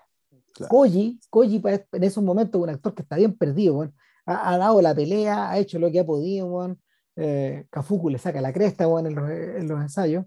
Y claro, la química no se produce en una escena de él con otra persona, eh, de Tigo Bania con, otra, con otro personaje. Se produce eh, en, la escena donde dos actrices que tienen roles secundarios en general respecto a, a la obra, la, al menos una de ellas es secundaria, por pues la otra, la otra no, por pues la otra, la otra es la sobrina, Sonia. No, pero la, otra actriz es la, el, el, ¿cómo se llama esto? Es la esposa del doctor, ¿no? El, eh, no, no es la esposa del doctor, es la esposa del dueño de la finca. Eso. Es, es Bedriakov, que él es cuñado del tío Baña. El tío Baña es hermano de la primera esposa expliquemos de este un sujeto. Poco de, expliquemos un poco de qué se trata Tío Baña en realidad. No, el tío Baña es una obra que, que se puede interpretar en realidad como una especie, es, la rebelión, es una rebelión de eh, todo esto dentro de una misma familia, eh, donde tienes un, el patriarca o el, dueño de casa debería ser un, un intelectual de, lo, de las humanidades principalmente, que él es viudo y está casado en segundas nupcias, entonces la, primera esposa, eh, que fallecida, digamos, tenía una madre que a él lo venera como si fuera un dios, digamos, le cree todas sus, todas sus, voladas intelectuales. Digamos. Él tenía un hermano, que es Vania, en el sentido, Vania es el cuñado de este escritor, de Driakov, y, y tuvo una hija con esta primera esposa que es Sonia. Y aparte de ellos, sus personajes, hay una criada hay un vecino, un vecino empobrecido, digamos, y está el doctor, el médico. La obra, eh, transcurre en, una visita del tío Vania a la finca. Una finca que queda cerca, por lo que leí en la nueva, de Kharkov. O sea, esto transcurre en Ucrania. Oh. En Ucrania, pero en aquel entonces eso era Rusia. ya. Esto era parte del imperio ruso. En aquel entonces era Rusia, pero bueno, ahora sería, sería Ucrania. El, y en el fondo esta obra se trata de, y la obra está centrada en el tío Baña porque el tío Baña es un tipo que básicamente se da cuenta de que ha estado trabajando la finca para poder mantener a, a la familia y mandarle plata al, al, a, este, a este cuñado suyo. Básicamente él la ha gastado en su carrera como intelectual y sin embargo como intelectual en realidad estuvo en Vale Callampa y está convencido de que todo este esfuerzo que hemos hecho ha sido para que ninguna de las ideas ni palabras de este tipo va a ser recordada una vez que este buen se muera. Y por lo tanto, este, este no es Dostoyevsky. No, no es Dostoyevsky, no es Alexander Herzen, No es ningún, no, es ningún intelectual importante, no, no, es Tolstoy, no es Gorky, no, es Turgenev, no, es nada. Eh, ya nos, hizo, nos, nos tuvo a todos engañados durante décadas de que sí lo era. Como unos pelotas. Claro, entonces, en el fondo, la, y, el trabajo era trabajar la finca por parte de Sonia y él, que levantaban la finca, para poder mandarle plata a este sujeto para que pudiera vivir, en darse una buena vida y seguir su estudio y su trabajo intelectual, bueno, en, no sé si en Moscú o en Petersburgo, en alguna, alguna ciudad importante. Entonces, básicamente, la, eh, al mismo tiempo sucede que este viejo, el, intelectual se está poniendo, está medio enfermo, está cada vez más cascarraya, insoportable, y su nueva esposa, su segunda esposa, es muy, una mujer muy bonita, de modo que tanto Vania como el doctor se sienten arraigados por ella. Y en cambio Sonia, que también está enamorada del doctor, sin embargo Sonia tiene la desgracia de no ser atractiva. De tener todas las virtudes, puede ser inteligente, trabajadora, abnegada, todo lo que queráis, pero no es bonita y por lo tanto en realidad es invisible. Entonces la obra básicamente trata de, que en algún momento este sujeto dice, ¿saben qué? La finca no está dando, si mal no recuerdo, deberíamos venderla. Este sujeto quiere vender la finca. Y ahí el tío Baña revienta, explota, ¿cachai? Y agarra una pistola y lo quiere matar, ¿cachai? Es una escena muy violenta, ¿cachai? Y, y, donde el tío Baña en cierto sentido pierde los estribos. Y, y, y, sin embargo, claro, esa explosión de, de, ira a partir de la, de la decisión de, de Svedriakov, digamos, del intelectual callampero, digamos, de vender la finca. El, la verdadera razón del Baña es básicamente que siente que ha envejecido y ha trabajado toda su vida por nada. En el fondo es, el, es enfrentarse al sinsentido y un sinsentido que un sinsentido retrospectivo, es decir, todo lo que hice no tuvo sentido. No, y, además, lo mío es una vida, una vida desperdiciada. Además hay una... Está, está, está, todo el factor de extrañamiento también, porque en el fondo el, el esfuerzo fue hecho para otro, claro. para que otro hiciera y este otro las pelotas. No, claro, le, básicamente le haber apostado al caballo equivocado. Claro. Entonces, el. Vayan haciendo las comparaciones metafóricas que ustedes quieran. Claro. Entonces, el, el, entonces, ante ese sentido, digamos que es que las palabras de Sonia respecto del, del, del sermón de la montaña, es decir, esto de que algún día algún día vamos a morir, y la, esto, esto, el trabajar como trabajamos nos va a matar, vamos a morir, y sin embargo vamos a contemplar todo lo que hemos hecho, vamos a contemplar que bueno, todo lo que hicimos fue, todo lo que hicimos valió la pena, y lo veremos ante nuestros ojos, y una vez después de ese momento descansaremos. Y finalmente descansaremos. El, entonces, la, básicamente lo que, lo que, lo, que, tiene que hacer el montaje eh, es, bueno, es contar esta historia con actores de, hablando entre ellos, hablando en distintos idiomas. Si mal no recuerdo, los idiomas son japonés, coreano, lenguaje de señas coreano, mandarín y, eh, y hay otro idioma que no sé si es malayo o tagalog, eh, que, que el idioma filipina. Sí. O malayo, de, de, la Federación Malaya, digamos, que son parece que son parte del mismo grupo lingüístico, pero claro, es un idioma ya como el sur del, de, de, del sur de Oriente. Entonces, el, en el cuento, si mal no recuerdo, eh, se, se, hace evidente la mención de que, de que la conductora se siente identificada con Sonia.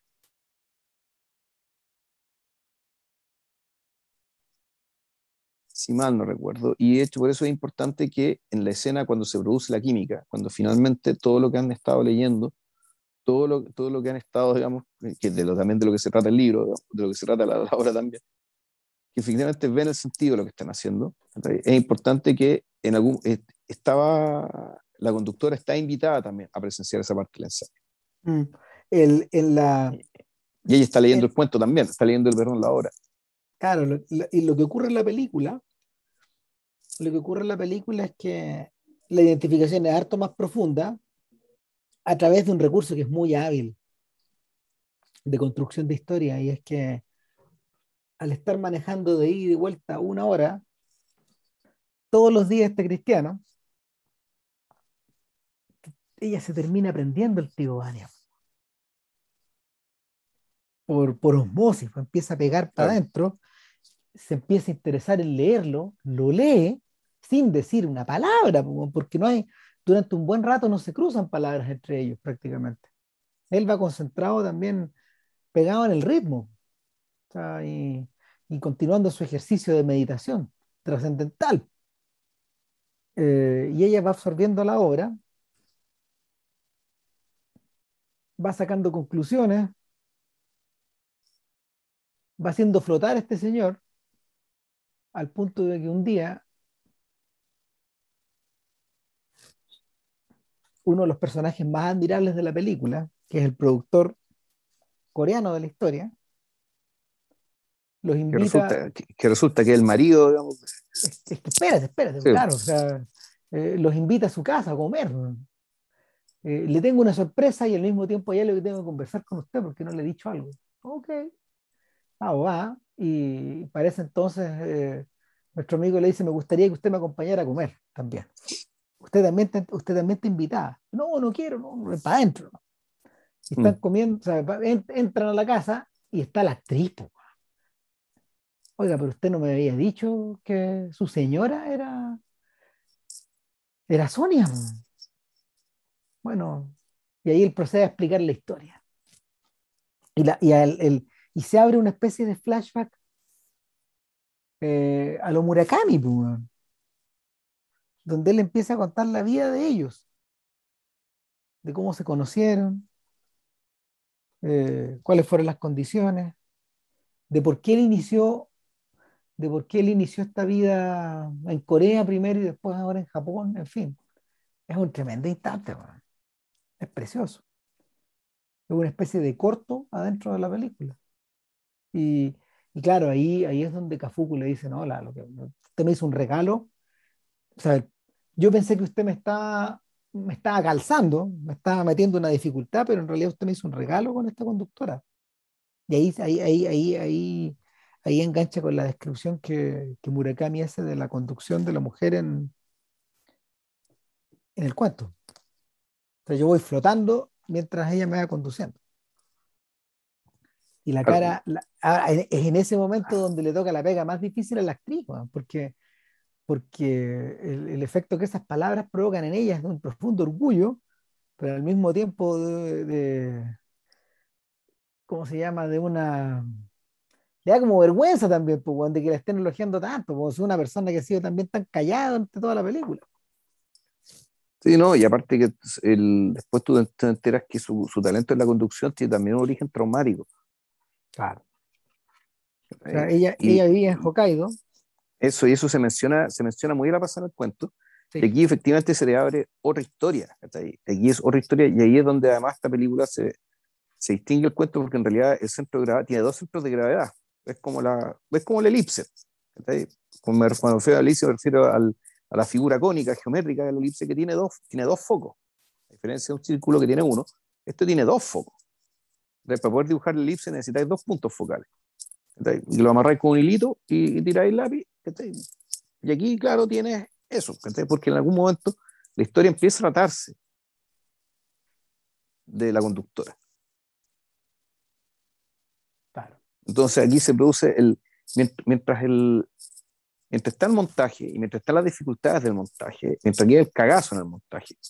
Entonces, por otra parte, muy subterráneamente, en el fondo los distintos estímulos, las distintas conversaciones, el tío Baña por un lado, los elogios por otro, el efecto que en ella tiene contarle a, a, a Kafuku su, su, origen y la razón de su, de, su profesión, de su profesionalismo en la conducción y por qué fue a parar a, a Hiroshima.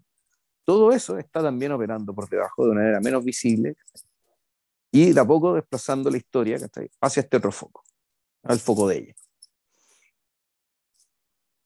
Entonces, claro, la, el, en ese sentido la película está súper bien equilibrada. El hecho de que el, foco se, se, desplaza precisamente cuando se produce un quiebre bien importante dentro del montaje. La, la película te va transportando mientras flotáis, mientras te manejas. Tal cual. O sea, hay una, unidad, hay una unidad de propósito, eso es lo fascinante. Hay una unidad de propósito, hay una manera de ejecutar ese propósito y hay un resultado de ese propósito que está, que, que está trabajado como una unidad. Eh, es por eso que cuando me piden que yo explique se me, me preguntado, pero se hace muy larga. No, si no se sienten, no se sienten estas tres horas.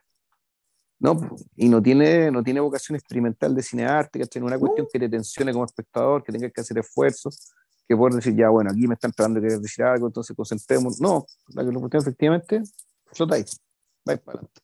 Así.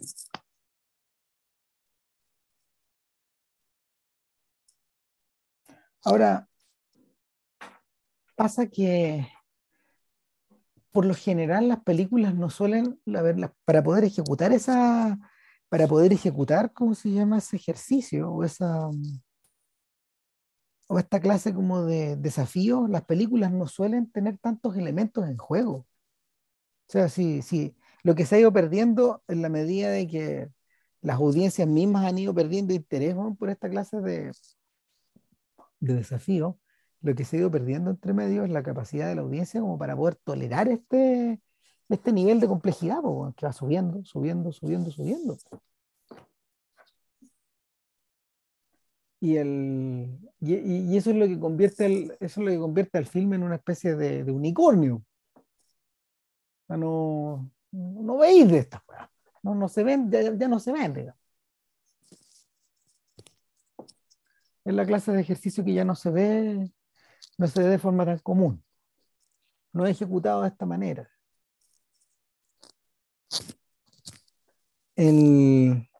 Cuando llegamos a ese punto en la historia, las apuestas solo pueden ir subiendo. Entonces empiezan a ocurrir dos cosas. Los viajes arriba del auto adquieren otro carácter, un carácter como de diálogo. O sea, estas dos personas que de alguna manera descubrieron este punto común, o esta afinidad, o esta, esta suerte como de, empatía, no les queda otro remedio que desarrollarla. No, y al punto que llega un momento incluso, y aquí voy de nuevo voy a pegarme el salto, en algún momento suman un tercero, está ahí. la cuestión se convierte en un confesionario y no solo eso, sino que además aquello que en, la, el cuento te lo contaban como un flashback, aquí te lo meten dentro del auto también. poco. Te pasa. Brillante, brillante, el, el, momento, el momento en que Koji se mete en la ecuación, de distintas formas, porque Koji bueno, es una mosca que Koji es una mosca que va, que va, que no puede dejar de revolotear alrededor de Kafuku, igual que, igual que en el cuento. Una vez que una vez que el amante, en el fondo, de Otto, prueba la miel de estar cerca del el marido de Otto, evidentemente tiene que, tiene, que irse encima, para bien o para mal, de, del propio Koji. Y, claro, el, el momento en que Hamaguchi escoge para escenificar o de alguna manera eh, representar estas escenas del flashback eh, a través de una noche en que estos locos se van a, servir un copete, este, este, whisky metido en este bloque de hielo en el fondo. Claro. Claro un eh, iceberg con whisky. Claro, ahí está, ahí, está, ahí, ahí está concentrado toda esta densidad. el, el, cine lo puede lograr mejor que la, la literatura porque, porque precisamente su capacidad como de su capacidad de recrear ambientes es, entero es, superior en enteros y acá acá el acá esta atmósfera como de llegar al bar de como de discutir y en el fondo eh, fracasar en la fracasar en el diálogo ahí y resolverlo todo en el auto después en la cagada claro donde donde básicamente el, el, flashback que, que, a, que, a, la conductora le contaron, ahora le digas que ella lo vea. Claro.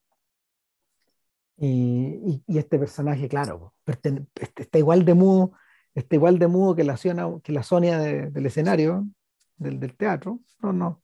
Y, va escuchando este diálogo teatral también, porque también es una especie de representación. Entonces, lo que vemos acá eh, es que mm, Koji se siente impelido bueno, a decirle, no, si yo también conocí a Otto, más de lo que usted cree.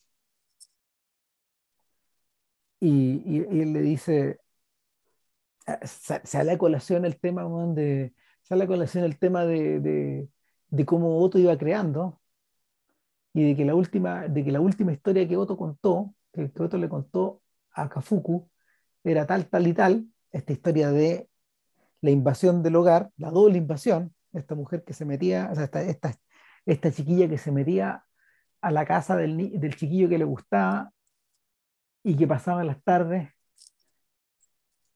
que pasaba las tardes eh, eh, masturbándose en secreto con en la pieza de este cabro chico, de este adolescente, y que la, la, narración queda interrumpida en un punto, bueno, Coy había escuchado el resto de la narración. Mm y solo se hace más rara, más extraña, más bizarra. Yo no me acuerdo exactamente qué le contaban. ¿Cómo, cómo era que se solucionaba el tema? ¿Te acuerdas? Eh? No mucho. O sea, yo, yo me acordaba que ella, ella disponía, mataba, mataba al invasor y lo trozaba. Y, Claro, porque él quería violarla, ella se defiende y lo mata. Eso, me acuerdo. Claro. Y, y lo, que la, lo, que, lo, que le, lo que la volvía loca de curiosidad y, y, de ansiedad a nuestra protagonista era que, pese a que dejó al muerto en el lugar del crimen, la, la casa de la familia siguió como si nada. No hubo noticia en el diario, no hubo investigación, no hubo nada de nada. Sí, yo me acuerdo que ella se llevó algo. Sí, se llevó un, un, token, uno, de, de eso hablaban. Una especie como de objetillo. Y que finalmente se llevó algo más importante y que en algún momento yo tenía la necesidad de decir que ella fue. Que yo fui, claro, que va y abre la puerta en el fondo y le abren la puerta y decir yo fui, yo fui, claro. Pero parece que no lo hace explícitamente, sino que lo hace de otra manera. Claro. Pero que ella tiene la necesidad de que en la familia, de que esto que ocurrió, por terrible que y vergonzante que fuera, no se convierta en nada. Se agrega otro elemento más. No me acuerdo si es Kafuku o Koji quien lo dicen, quien lo dice, pero en realidad no sabemos si la historia terminó ahí. También cabe la posibilidad de que algún otro amante de voto sepa el final, o sepa llevarlo un poco más allá, y eso queda ahí en el terreno de nadie. Bueno, es poco, bueno, en realidad es poco probable. Yo, partí de la base de que efectivamente ella tenía los amantes sucesivos y, más, y, esporádicos, entonces era como poco probable que inmediatamente tuviera otro amante que le contara el final de la historia. Lo que sí me acuerdo que el, el, el, tuvo un final. Sí, pero a lo mejor ella no alcanzó, o, efectivamente no alcanzó a desarrollar antes de morir. Lo que sí recuerdo es que básicamente lo que termina diciendo el Koji es que eh, es que básicamente haber estado con otro era un privilegio, que sin embargo él se sentía que el, privilegio mayor lo tenía el esposo. Claro. Y ahí volvemos a la relación con el cuento Murakami. Claro. Claro, hay cosas que tú podés tener con la otra persona, pero probablemente hay otros que indefectiblemente van a conocer a esa persona mejor que tú. Y así son las cosas. Claro. No hay mucho que hacer. Eh, ahora, hay algo que está quebrantado en Koji. Y, y que al poco rato después de haber hecho la confesión, de haberse bajado del auto, de haber vuelto al hotel. No, esto al revés, esto fue antes. No, me, me refería a la, a la, charla que tiene, a la charla que tiene nuestra conductora con Kafuku, después, después de dejar a este bueno en el hotel. No, sí, ella, dice, no, sí, es, bastante breve el diálogo que tiene, donde en el fondo ella le dice a él, ¿sabe, señor? Yo creo que él dentro de todo su enredo mental está siendo honesto. No, no está, está siendo veraz, no, no, no está mintiendo. No, no, no, no es alguien que no es alguien que lo quiere embaucar, no, no, no, no están agarrando algo. Ahora, la... aparentemente esa confesión provoca un breakthrough, provoca un quiebre en el bloqueo, en el bloqueo que, que Koji tiene, porque de ahí para adelante con su interpretación del tío Bania se dispara en calidad, en, en, eh, eh, en, ¿cómo se llama? En, en profundidad y, al punto de que impresiona mucho y, se gana el elogio, delante de todos, de, de Kafuku. Pero esto se produce después de el cagazo, ¿no? O sea, eso es un día más significativo, el hecho de que Koji hace toda esta confesión ya sabiendo lo que hizo. Ah, no, Koji, ha tenido en diversos momentos de la película un problema con la gente que se le acerca y lo identifica. Y lo... identifica con ese sujeto con el, que, con el que él ya no quiere estar relacionado, este, este, este yo famoso, este, este otro. En el fondo son los paparazzis profesionales o, aficionados, digamos, que andan ahí buscándolo. Sí, o sea, se acercan a él en la calle, se acercan a él, se acercaron a él en el, en el, en el local. Le sacan fotos a la mala, No, la, no, está caliente. No, está, está con la cabeza caliente. Está chato. Y, y, en ese, y en ese punto donde algo pasa, no, lo, no, lo, vemos, pero el día del ensayo, puta, lo vienen a buscar los pacos. Y, y cagó todo, porque se le acusa de haber golpeado a un hombre y ese hombre murió ayer en el hospital. Claro, y, lo notable es que este weón, al, igual que en el cuento de, de Otto, él dice, sí, fui yo.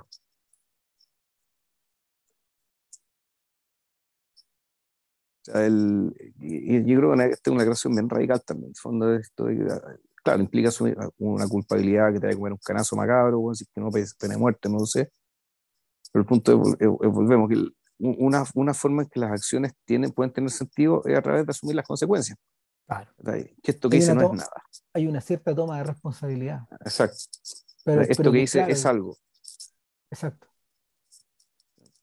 Cuando con responsabilidad que voy a pagar consecuencias, todo el cuento, pero en el fondo en la acción no queda convertida en nada, ni en banalidad, ni en nada. O sea, aquí estoy asumiendo. El fondo el tipo está siendo responsable de su vida. Eh, en, ese sentido, la, su, toma, su toma de responsabilidad eh, es más radical que la que Tío Vania realiza en un principio, cuando se da cuenta del tremendo cagazo que ha sido su vida, este vacío. y llega más lejos que Tío Vania. Sí, de hecho, Connie efectivamente mata a alguien. ¿no? Y sí. sí mata a alguien. Claro. En todos los sentidos, claro. Entonces, bueno, ante, ante esa realidad, este tipo tiene que pensar qué hacer. Tiene algunos días para pensar y... O sea, no, claro, se, se, le, perdón, se le acercan los se le acercan los productores le dicen que ellos, e, e, ellos, se mamaron el cagazo bueno adentro claro. no lo no vemos ya no vemos más oye, y, y, se acercan y, de una manera de una manera bien bien frontal le dicen tenemos dos opciones o sea o terminamos todo ahora y esta pega se la hemos dado ahora, claro, claro. Claro. Lo que sería pésimo para la fundación. Usted asume el rol del tío Ania. Y ya, antes hemos visto que él, ha mencionado que él no, tiene, él no tiene las pelotas, la, la, obra, la obra se lo está devorando. O sea, cuando, cada vez que lo interpreta. O sea, el punto era ese. Él, por alguna razón, había decidido que la obra sea demasiado mal para interpretarla. O sea, hacer de tío Aña era algo que realmente lo, estaba, lo, mataba por dentro. Lo mataba, lo mataba, lo podía matar. O sea, él era, era, era, era, mm, era, ponerse, era, era, era ponerse en los zapatos de una desesperación que él lo supera. Y que en cierto sentido conoce. Y entonces empieza la intención, bueno, ¿en qué sentido el tío Aña es como, es, como eh, el hecho de haber venerado a su esposa Montetú es equivalente, es análogo, digamos, a la abnegación de este, del tío Ania, por mantener a, este intelectual parásito, Porque una de las trampas más burdas de, de, estas películas que suelen dialogar con obras clásicas es de alguna forma eh, disponer metafóricamente, a priori, eh, las equivalencias con los personajes originales de las obras esa, es la alternativa de las pelotas, es la más burda de todas. Mm. Eh, sin embargo, eh, la, película, la película está lo suficientemente avanzada y desarrollada como para hacer esa pregunta con propiedad, de verdad. ¿Cuánto se parece que a Fugo Tío Vania? Sí, pues. ¿Por qué la cuestión lo afecta tanto? Claro. ¿Por qué lo muelen? Eh, o sea, esa no es la obra, insisto, no es la obra, es el rol. Sí, no es la obra. Eh, es por eso, por eso él la puede montar como director, pero interpretar el rol es algo que lo supera. Y por alguna razón que básicamente la, película y el cuento, digamos, supuestamente nos han dado herramientas para ilucidar. Mira, yo creo que una de las posibilidades, eh, hay una cosa que es bien práctica en la vida de los actores. Eh, frecuentemente uno se topa con, actores que dicen, no, lo que pasa es que, por ejemplo, yo no puedo interpretar a, Lear, no puedo ser el rey Lear. Por un asunto de edad, por un asunto de, por un asunto de trayectoria, por un asunto de exigencias del rol. una de las razones por las que Kenneth Branagh, por ejemplo, deseó profundamente hacer el Hamlet en el 96, este Hamlet íntegro, que él filmó, él filmó completo, casi cinco horas, pero después editó una versión más corta, de poco menos de tres. Sí, que es la que vimos en los cines. Pues. Claro, eh, claro, pero él hizo la operación al revés, como que el contrato le permitía firmarlo todo y después comprimir. Ya. Claro, y él dijo, yo había interpretado a Hamlet antes, joven, pero eh, tomé esta decisión en extremis porque después ya no puedo ser Hamlet. Por un, asunto de, por un asunto de edad, pero por un asunto de estamina también. Porque el rol te mata. Algo así decía este Pero claro, para él, él, él, lo estaba, él lo estaba expresando que también era una situación como muy social, como de una entrevista, tú, ¿cachai? No, no, no, no. seguramente hay también maquinaciones internas al fondo de esta cuestión. O sea, esa es una de las razones por las que me imagino también, no, no sé hasta qué punto, pero yo creo que él nunca, él nunca ha sido Shylock. No, hay, hay, papeles, hay papeles de Shakespeare que están fuera del alcance de estos gallos. Claro, que no se puede nomás. No da ahí.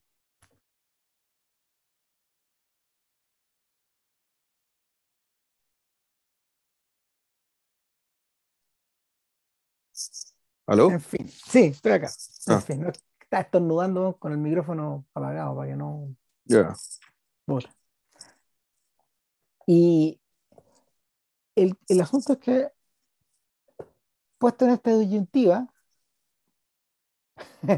es buena la idea, es buena la idea. Él, él le pregunta, él le pregunta a la chiquilla, a la conductora, después de que esta gente se fue, que dije, tenemos, le damos dos días para que lo piense. ¿Eh? ¿Usted sabe algún lugar donde yo me pueda ir a pensar esto? Y la, la conductora le pega con los dedos al auto, así como tac, tac, al, al, al, al, ¿cómo se llama? A la carrocería, poco menos que diciéndole, bueno, piénselo aquí adentro. po. O sea, este es el lugar. Pero, y luego dice, yo sé exactamente el lugar donde tenemos que ir. Y él le dice, no, yo quiero que usted me lleve a su hogar, a Hokkaido. Lléveme para, lléveme para allá. Ya, y parten para allá.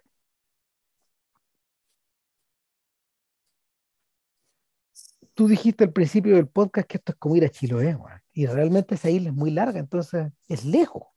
No, el- Es más- el- el- o sea, el- Es más, la de un día, Japón, más de un día conduciendo. no, sí, es, es atravesar, es atravesar casi el país, weón. De atravesarlo completo, porque además Hokkaido como isla tienes que ir en ferry, o Hokkaido es una isla muy grande, entonces en realidad puede estar en cualquier parte de Hokkaido, ¿cachai? El, el- la, la casa de esta niña, y efectivamente el, aquí la cosa ya se vuelve road movie más, más, más convencional. Entonces, Claro, y entramos en la última, en la- en- en abandonamos la sección central, la enorme sección central de la película para irnos a una parte donde finalmente se están produciendo acciones y reacciones. Claro, y, y donde, el- como ahora la película tiene dos focos. Este, este viaje significa dos cosas distintas. ¿sabes? Una cosa para él, otra cosa para ella. El- y efectivamente, cuando llegamos al, ¿cómo se llama esto? Cuando llegamos al, al destino, digamos, ¿cachai? de esto, Ya está nevado, cambió, se tuvieron que ir a comprar ropa, ¿cachai? claro, ya cambiamos de clima, fue un poco ir a otro país. Ah. Y, y, y aquí que también se produce una especie de un- una doble, una doble epifa- epifanía para ella al enfrentarse con una historia de su pasado, ¿cachai? con una, una mala conciencia su pasado, una cuestión que tiene que ver con algo, una, una, duda moral. Y básicamente este sujeto que tiene como el deber de apañarla ¿cachai? a ella, y al Pero al hacer mismo esto, tiempo, al- pero al hacer esto, él también se da cuenta respecto a qué es lo que tiene que hacer. o sea, en un momento, en un momento ella le dice, yo maté a mi mamá, o sea, porque, Mejor dicho, la dejé morir. porque, porque el día que vino esta avalancha que nos aplastó en la casa, yo alcancé a salir, pero no fui capaz de pedir ayuda. Me quedé callada. Y no hemos explicado la relación que la mamá tiene con ella, ¿no?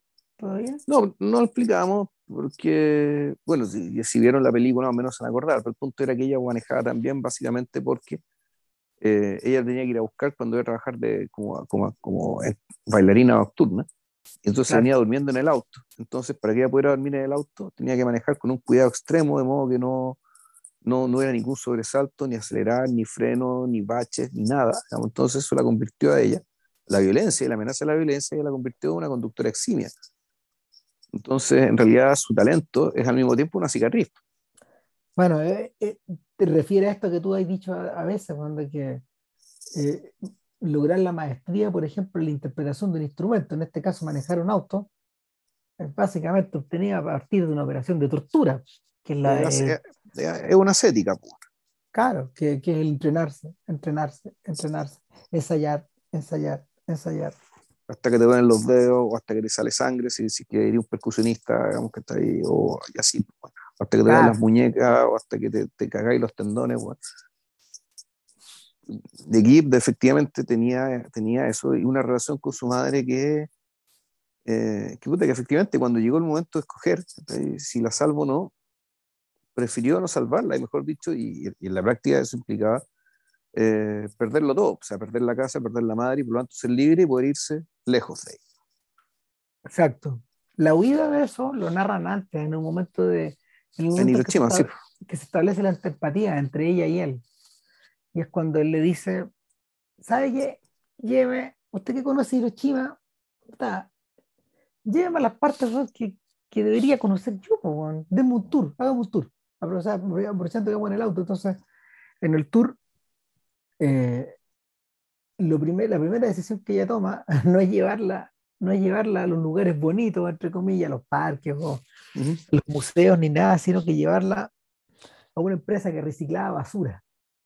Sí. pero ¿por qué me trae para acá? Bueno, es que esta es la primera, este es, el primer lugar que yo conocí de Hiroshima.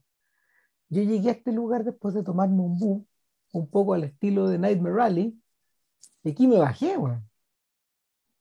Y, yo venía un poco desde la nada y ahí como que esbozo un poco la historia de su, de su mamá y todo eso. Y, llegué acá sin conocer a nadie, sin plata, con hambre. Y esta fue la primera pega que yo tuve. Manejar estos camiones de reciclaje.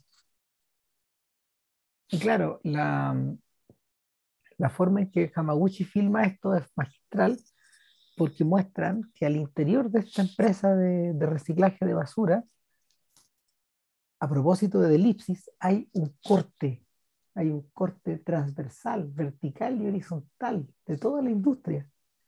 Y es que en esa línea, en esa línea que no está, en ese, en ese espacio vacío,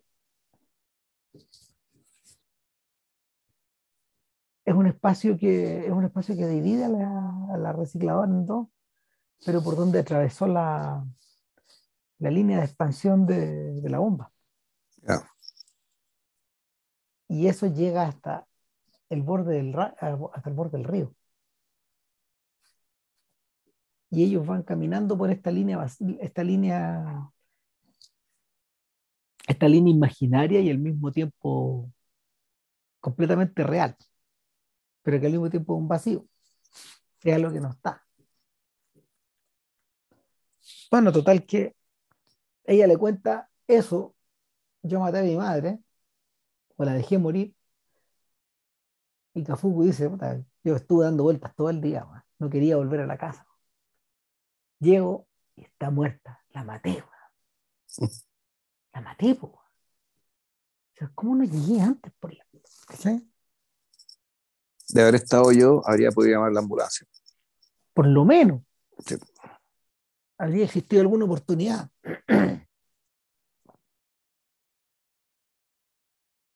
se establecen estos warif atroces, terribles. Y, y claro, esto se produce un poco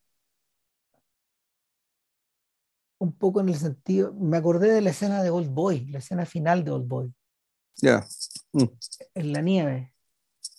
Este padre y esta hija. Pero al mismo ah, tiempo esta, pareja. Sí.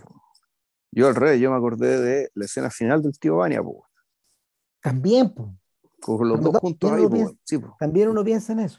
Sí. O sea, este es el momento, este es el momento en que Kafuku tiene que recurrir al tío Vania para poder contener a Sonia. que se le está desarmando ahí en, frente a él. Hay algo de eso ahí. Claro. Y si mal no recuerdo, es lo más notable. Corte, elipsis, y el loco está actuando. Claro. Y, lo vemos, lo, vemos convertirse en puré, porque llega un momento en el que está fuera de sí, se, se arrastra prácticamente como puede, y se, se, aferra una, se aferra como un mesón, que está fuera del escenario, como, y, ahí los productores lo ven, claro, no, y, la, sospecha que uno tiene es que, que, efectivamente el tipo está tan al filo que pareciera ser que no, se no está recitando bien las líneas, que el otro actor es tan incómodo, que no sé si ya la incomodidad es parte de la actuación o es porque este tipo lo, realmente lo estamos, lo estamos perdiendo, se, está, se está desmoronando, él. se está muriendo. Mm. O sea, la frustración que Vania siente se hace una con él, con su frustración. Mm. Y corte, vemos a los actores eh, que van saliendo de escena, ya que no. No, ojo, no, no, no, sí, ojo, que la, se, sí, se, sí se, significa el diálogo de Sonia, el cierre final de Sonia, pero no, silencio. Espérate, espérate, espérate. Es que hay un corte donde vemos el backstage, el green room, donde están los otros actores que van ah, llegando ya y están observando en una televisión sin sonido, sin sonido alguno. Eh, es la televisión de la referencia, lo que pasa es que son estas teles que te ponen para que los actores vean los cues. Cuando tengo que volver, por ejemplo. Ya. ¿Cuándo tengo que volver? ¿Cuándo tengo que volver tras bambalinas? ¿Cuándo tengo que volver a entrar? ¿En qué parte van de la obra? ¿Cachai? Es como lo, usan, actualmente lo usan para orientarse. Y, y, es en ese momento donde la, donde la imagen, donde la imagen vuelve a hacer un corte y ya estamos en el escenario. Y ya estamos en la, ya estamos, ¿cómo se llama? En el monólogo, el monólogo de Sonia que dice más o menos así. Sonia dice, eh, ¿qué se le va a hacer? Hay que vivir. Viviremos, tío Vania. Pasaremos por una hilera de largos, largos días, de largos anocheceres, soportando pacientemente las pruebas que el destino nos envíe. Trabajaremos para los demás, lo mismo ahora que en la vejez, sin saber de descanso. Cuando llegue nuestra hora moriremos sumisos. Y allí, al otro lado de la tumba, diremos que hemos sufrido, que hemos llorado, que hemos padecido amargura. Dios se, apiadará, Dios se apiadará de nosotros y entonces, tío, querido tío, conoceremos una vida maravillosa, clara, fina. La alegría vendrá a nosotros y con una sonrisa, volviendo con emoción la vista a nuestras desdichas presentes, descansaremos. Tengo fe, tío. Creo apasionadamente, ardientemente. Descansaremos. Descansaremos. Oiremos a los ángeles, contemplaremos un cielo cuajado de diamantes y veremos como bajo él toda esta maldad terrestre, todos nuestros sufrimientos se ahogan en una misericordia que llenará el universo y nuestra vida será quieta, tierna, dulce como una caricia. Tengo fe, tengo fe. Pobre, pobre, pobre tío Vania, estás llorando. Tu vida no conoció la alegría, pero espera, tío Vania, espera, descansaremos. Y lo abraza. Ese, es como ese es el texto de ese, es el monólogo de Sonia. De, de Chekhov, claro. Claro, y eh, lo vemos representado en el silencio de esta actriz.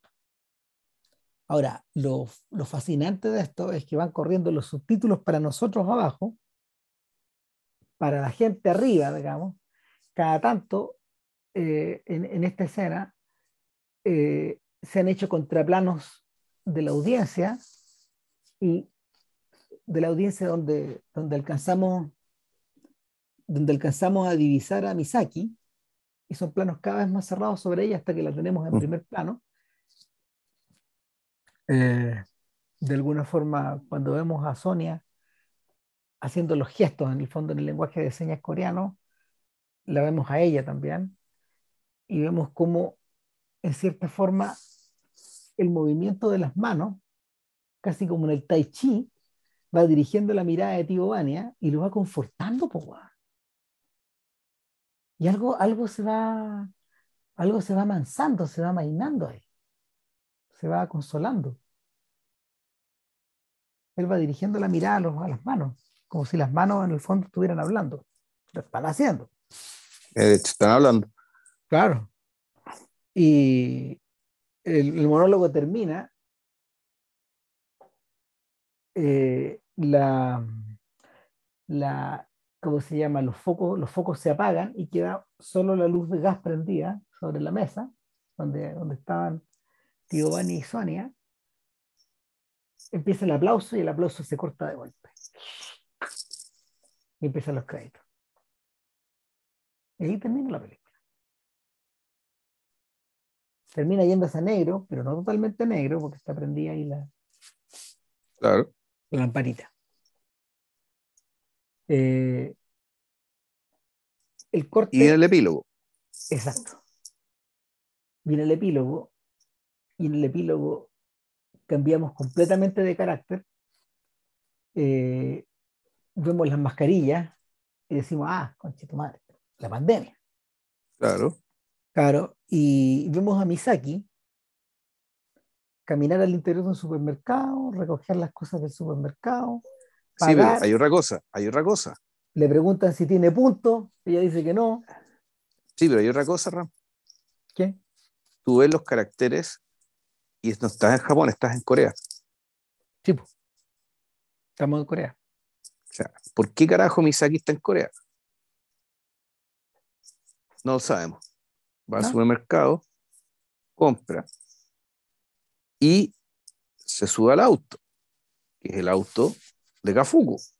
El auto del, es el SAP. El SAP, modelo no sé cuántito, 1980 y tanto, y ya. Y adentro y, siguen las preguntas. Y resulta que el perrito es el perrito de la pareja coreana que estaba viendo en Japón, del, del, asistente y de la actriz sordomuda. Ajá. Entonces empiezan las preguntas. ¿Cómo carajo llegó la conductora a vivir a Corea con el auto del protagonista y con el perro de esta pareja? Como si ella fuera depositaria de todas esas otras energías. Como si ella se hubiera quedado con todo.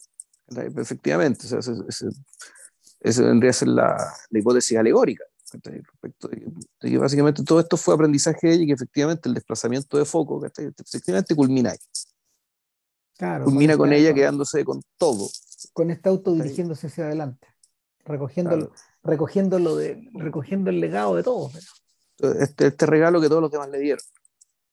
Ahora, otra explicación podría ser que, ya más, que efectivamente puta, se, nos murió en el, se nos murió en el montaje el actor. Como no tenía nadie, se quedó con el auto, hizo buenas amigas con la pareja, la pareja volvió a Corea y ella se fue con el auto. Y también. Vaya a saber uno. Pero básicamente la película está hecha para, eh, termina así, precisamente para, para, dejar, para dejarte en, en, en, en todas estas posibilidades. Hay un, hay un, detalle extra también, y es que eh, esta película fue filmada en pandemia fue filmada durante la pandemia, durante, no antes, no, no fue producida. Y, y, evidentemente el, hay, cierta, hay ciertos sesgos del, del, discurso de Sonia que revierte esta idea de, de, un final de pandemia posible o en el futuro. Yeah. Descansaremos. Nos sacaremos la mascarilla, wow. Claro, sacaremos la cascarilla, weón. Llegarán los negros con el ataúd, y descansaremos. No, descansaremos. Oh. No, no vamos a descansar. Y los que sobrevivan van a estar de carrete en carrete, weón. Porque... claro. Porque hay que seguir. Hay que seguir.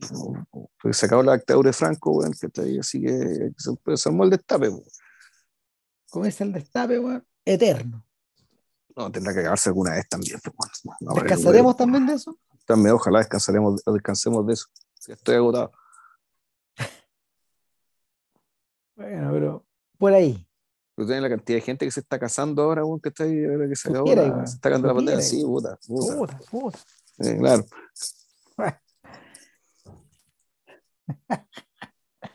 en fin, nada, pues, eso, peliculón. Peliculón, pues. Efectivamente, esta huella no las hacen. Ya, esto ya no, se hace. No, no, ya no se hace. El cine, no, el cine lo siento, pero el cine no tiene esa clase de energía ya. Y, rara vez se hace también. No, yo creo que sí, existe, sí, pero fuera de. Pues. Sí. Fuera de. Ojalá por algún tiempo más. Que sí, o sea, tú decís, cosas como las que hace Sviagintsev tampoco se hacen. Pero qué bueno que él la esté haciendo, digamos, si es que Putin no lo mete en cara. Bueno, y así, pues, Pero claro, ya de Hollywood no se puede esperar mucho. No, no, no. No, no, no, no esto no. No, esa guasa se acabó.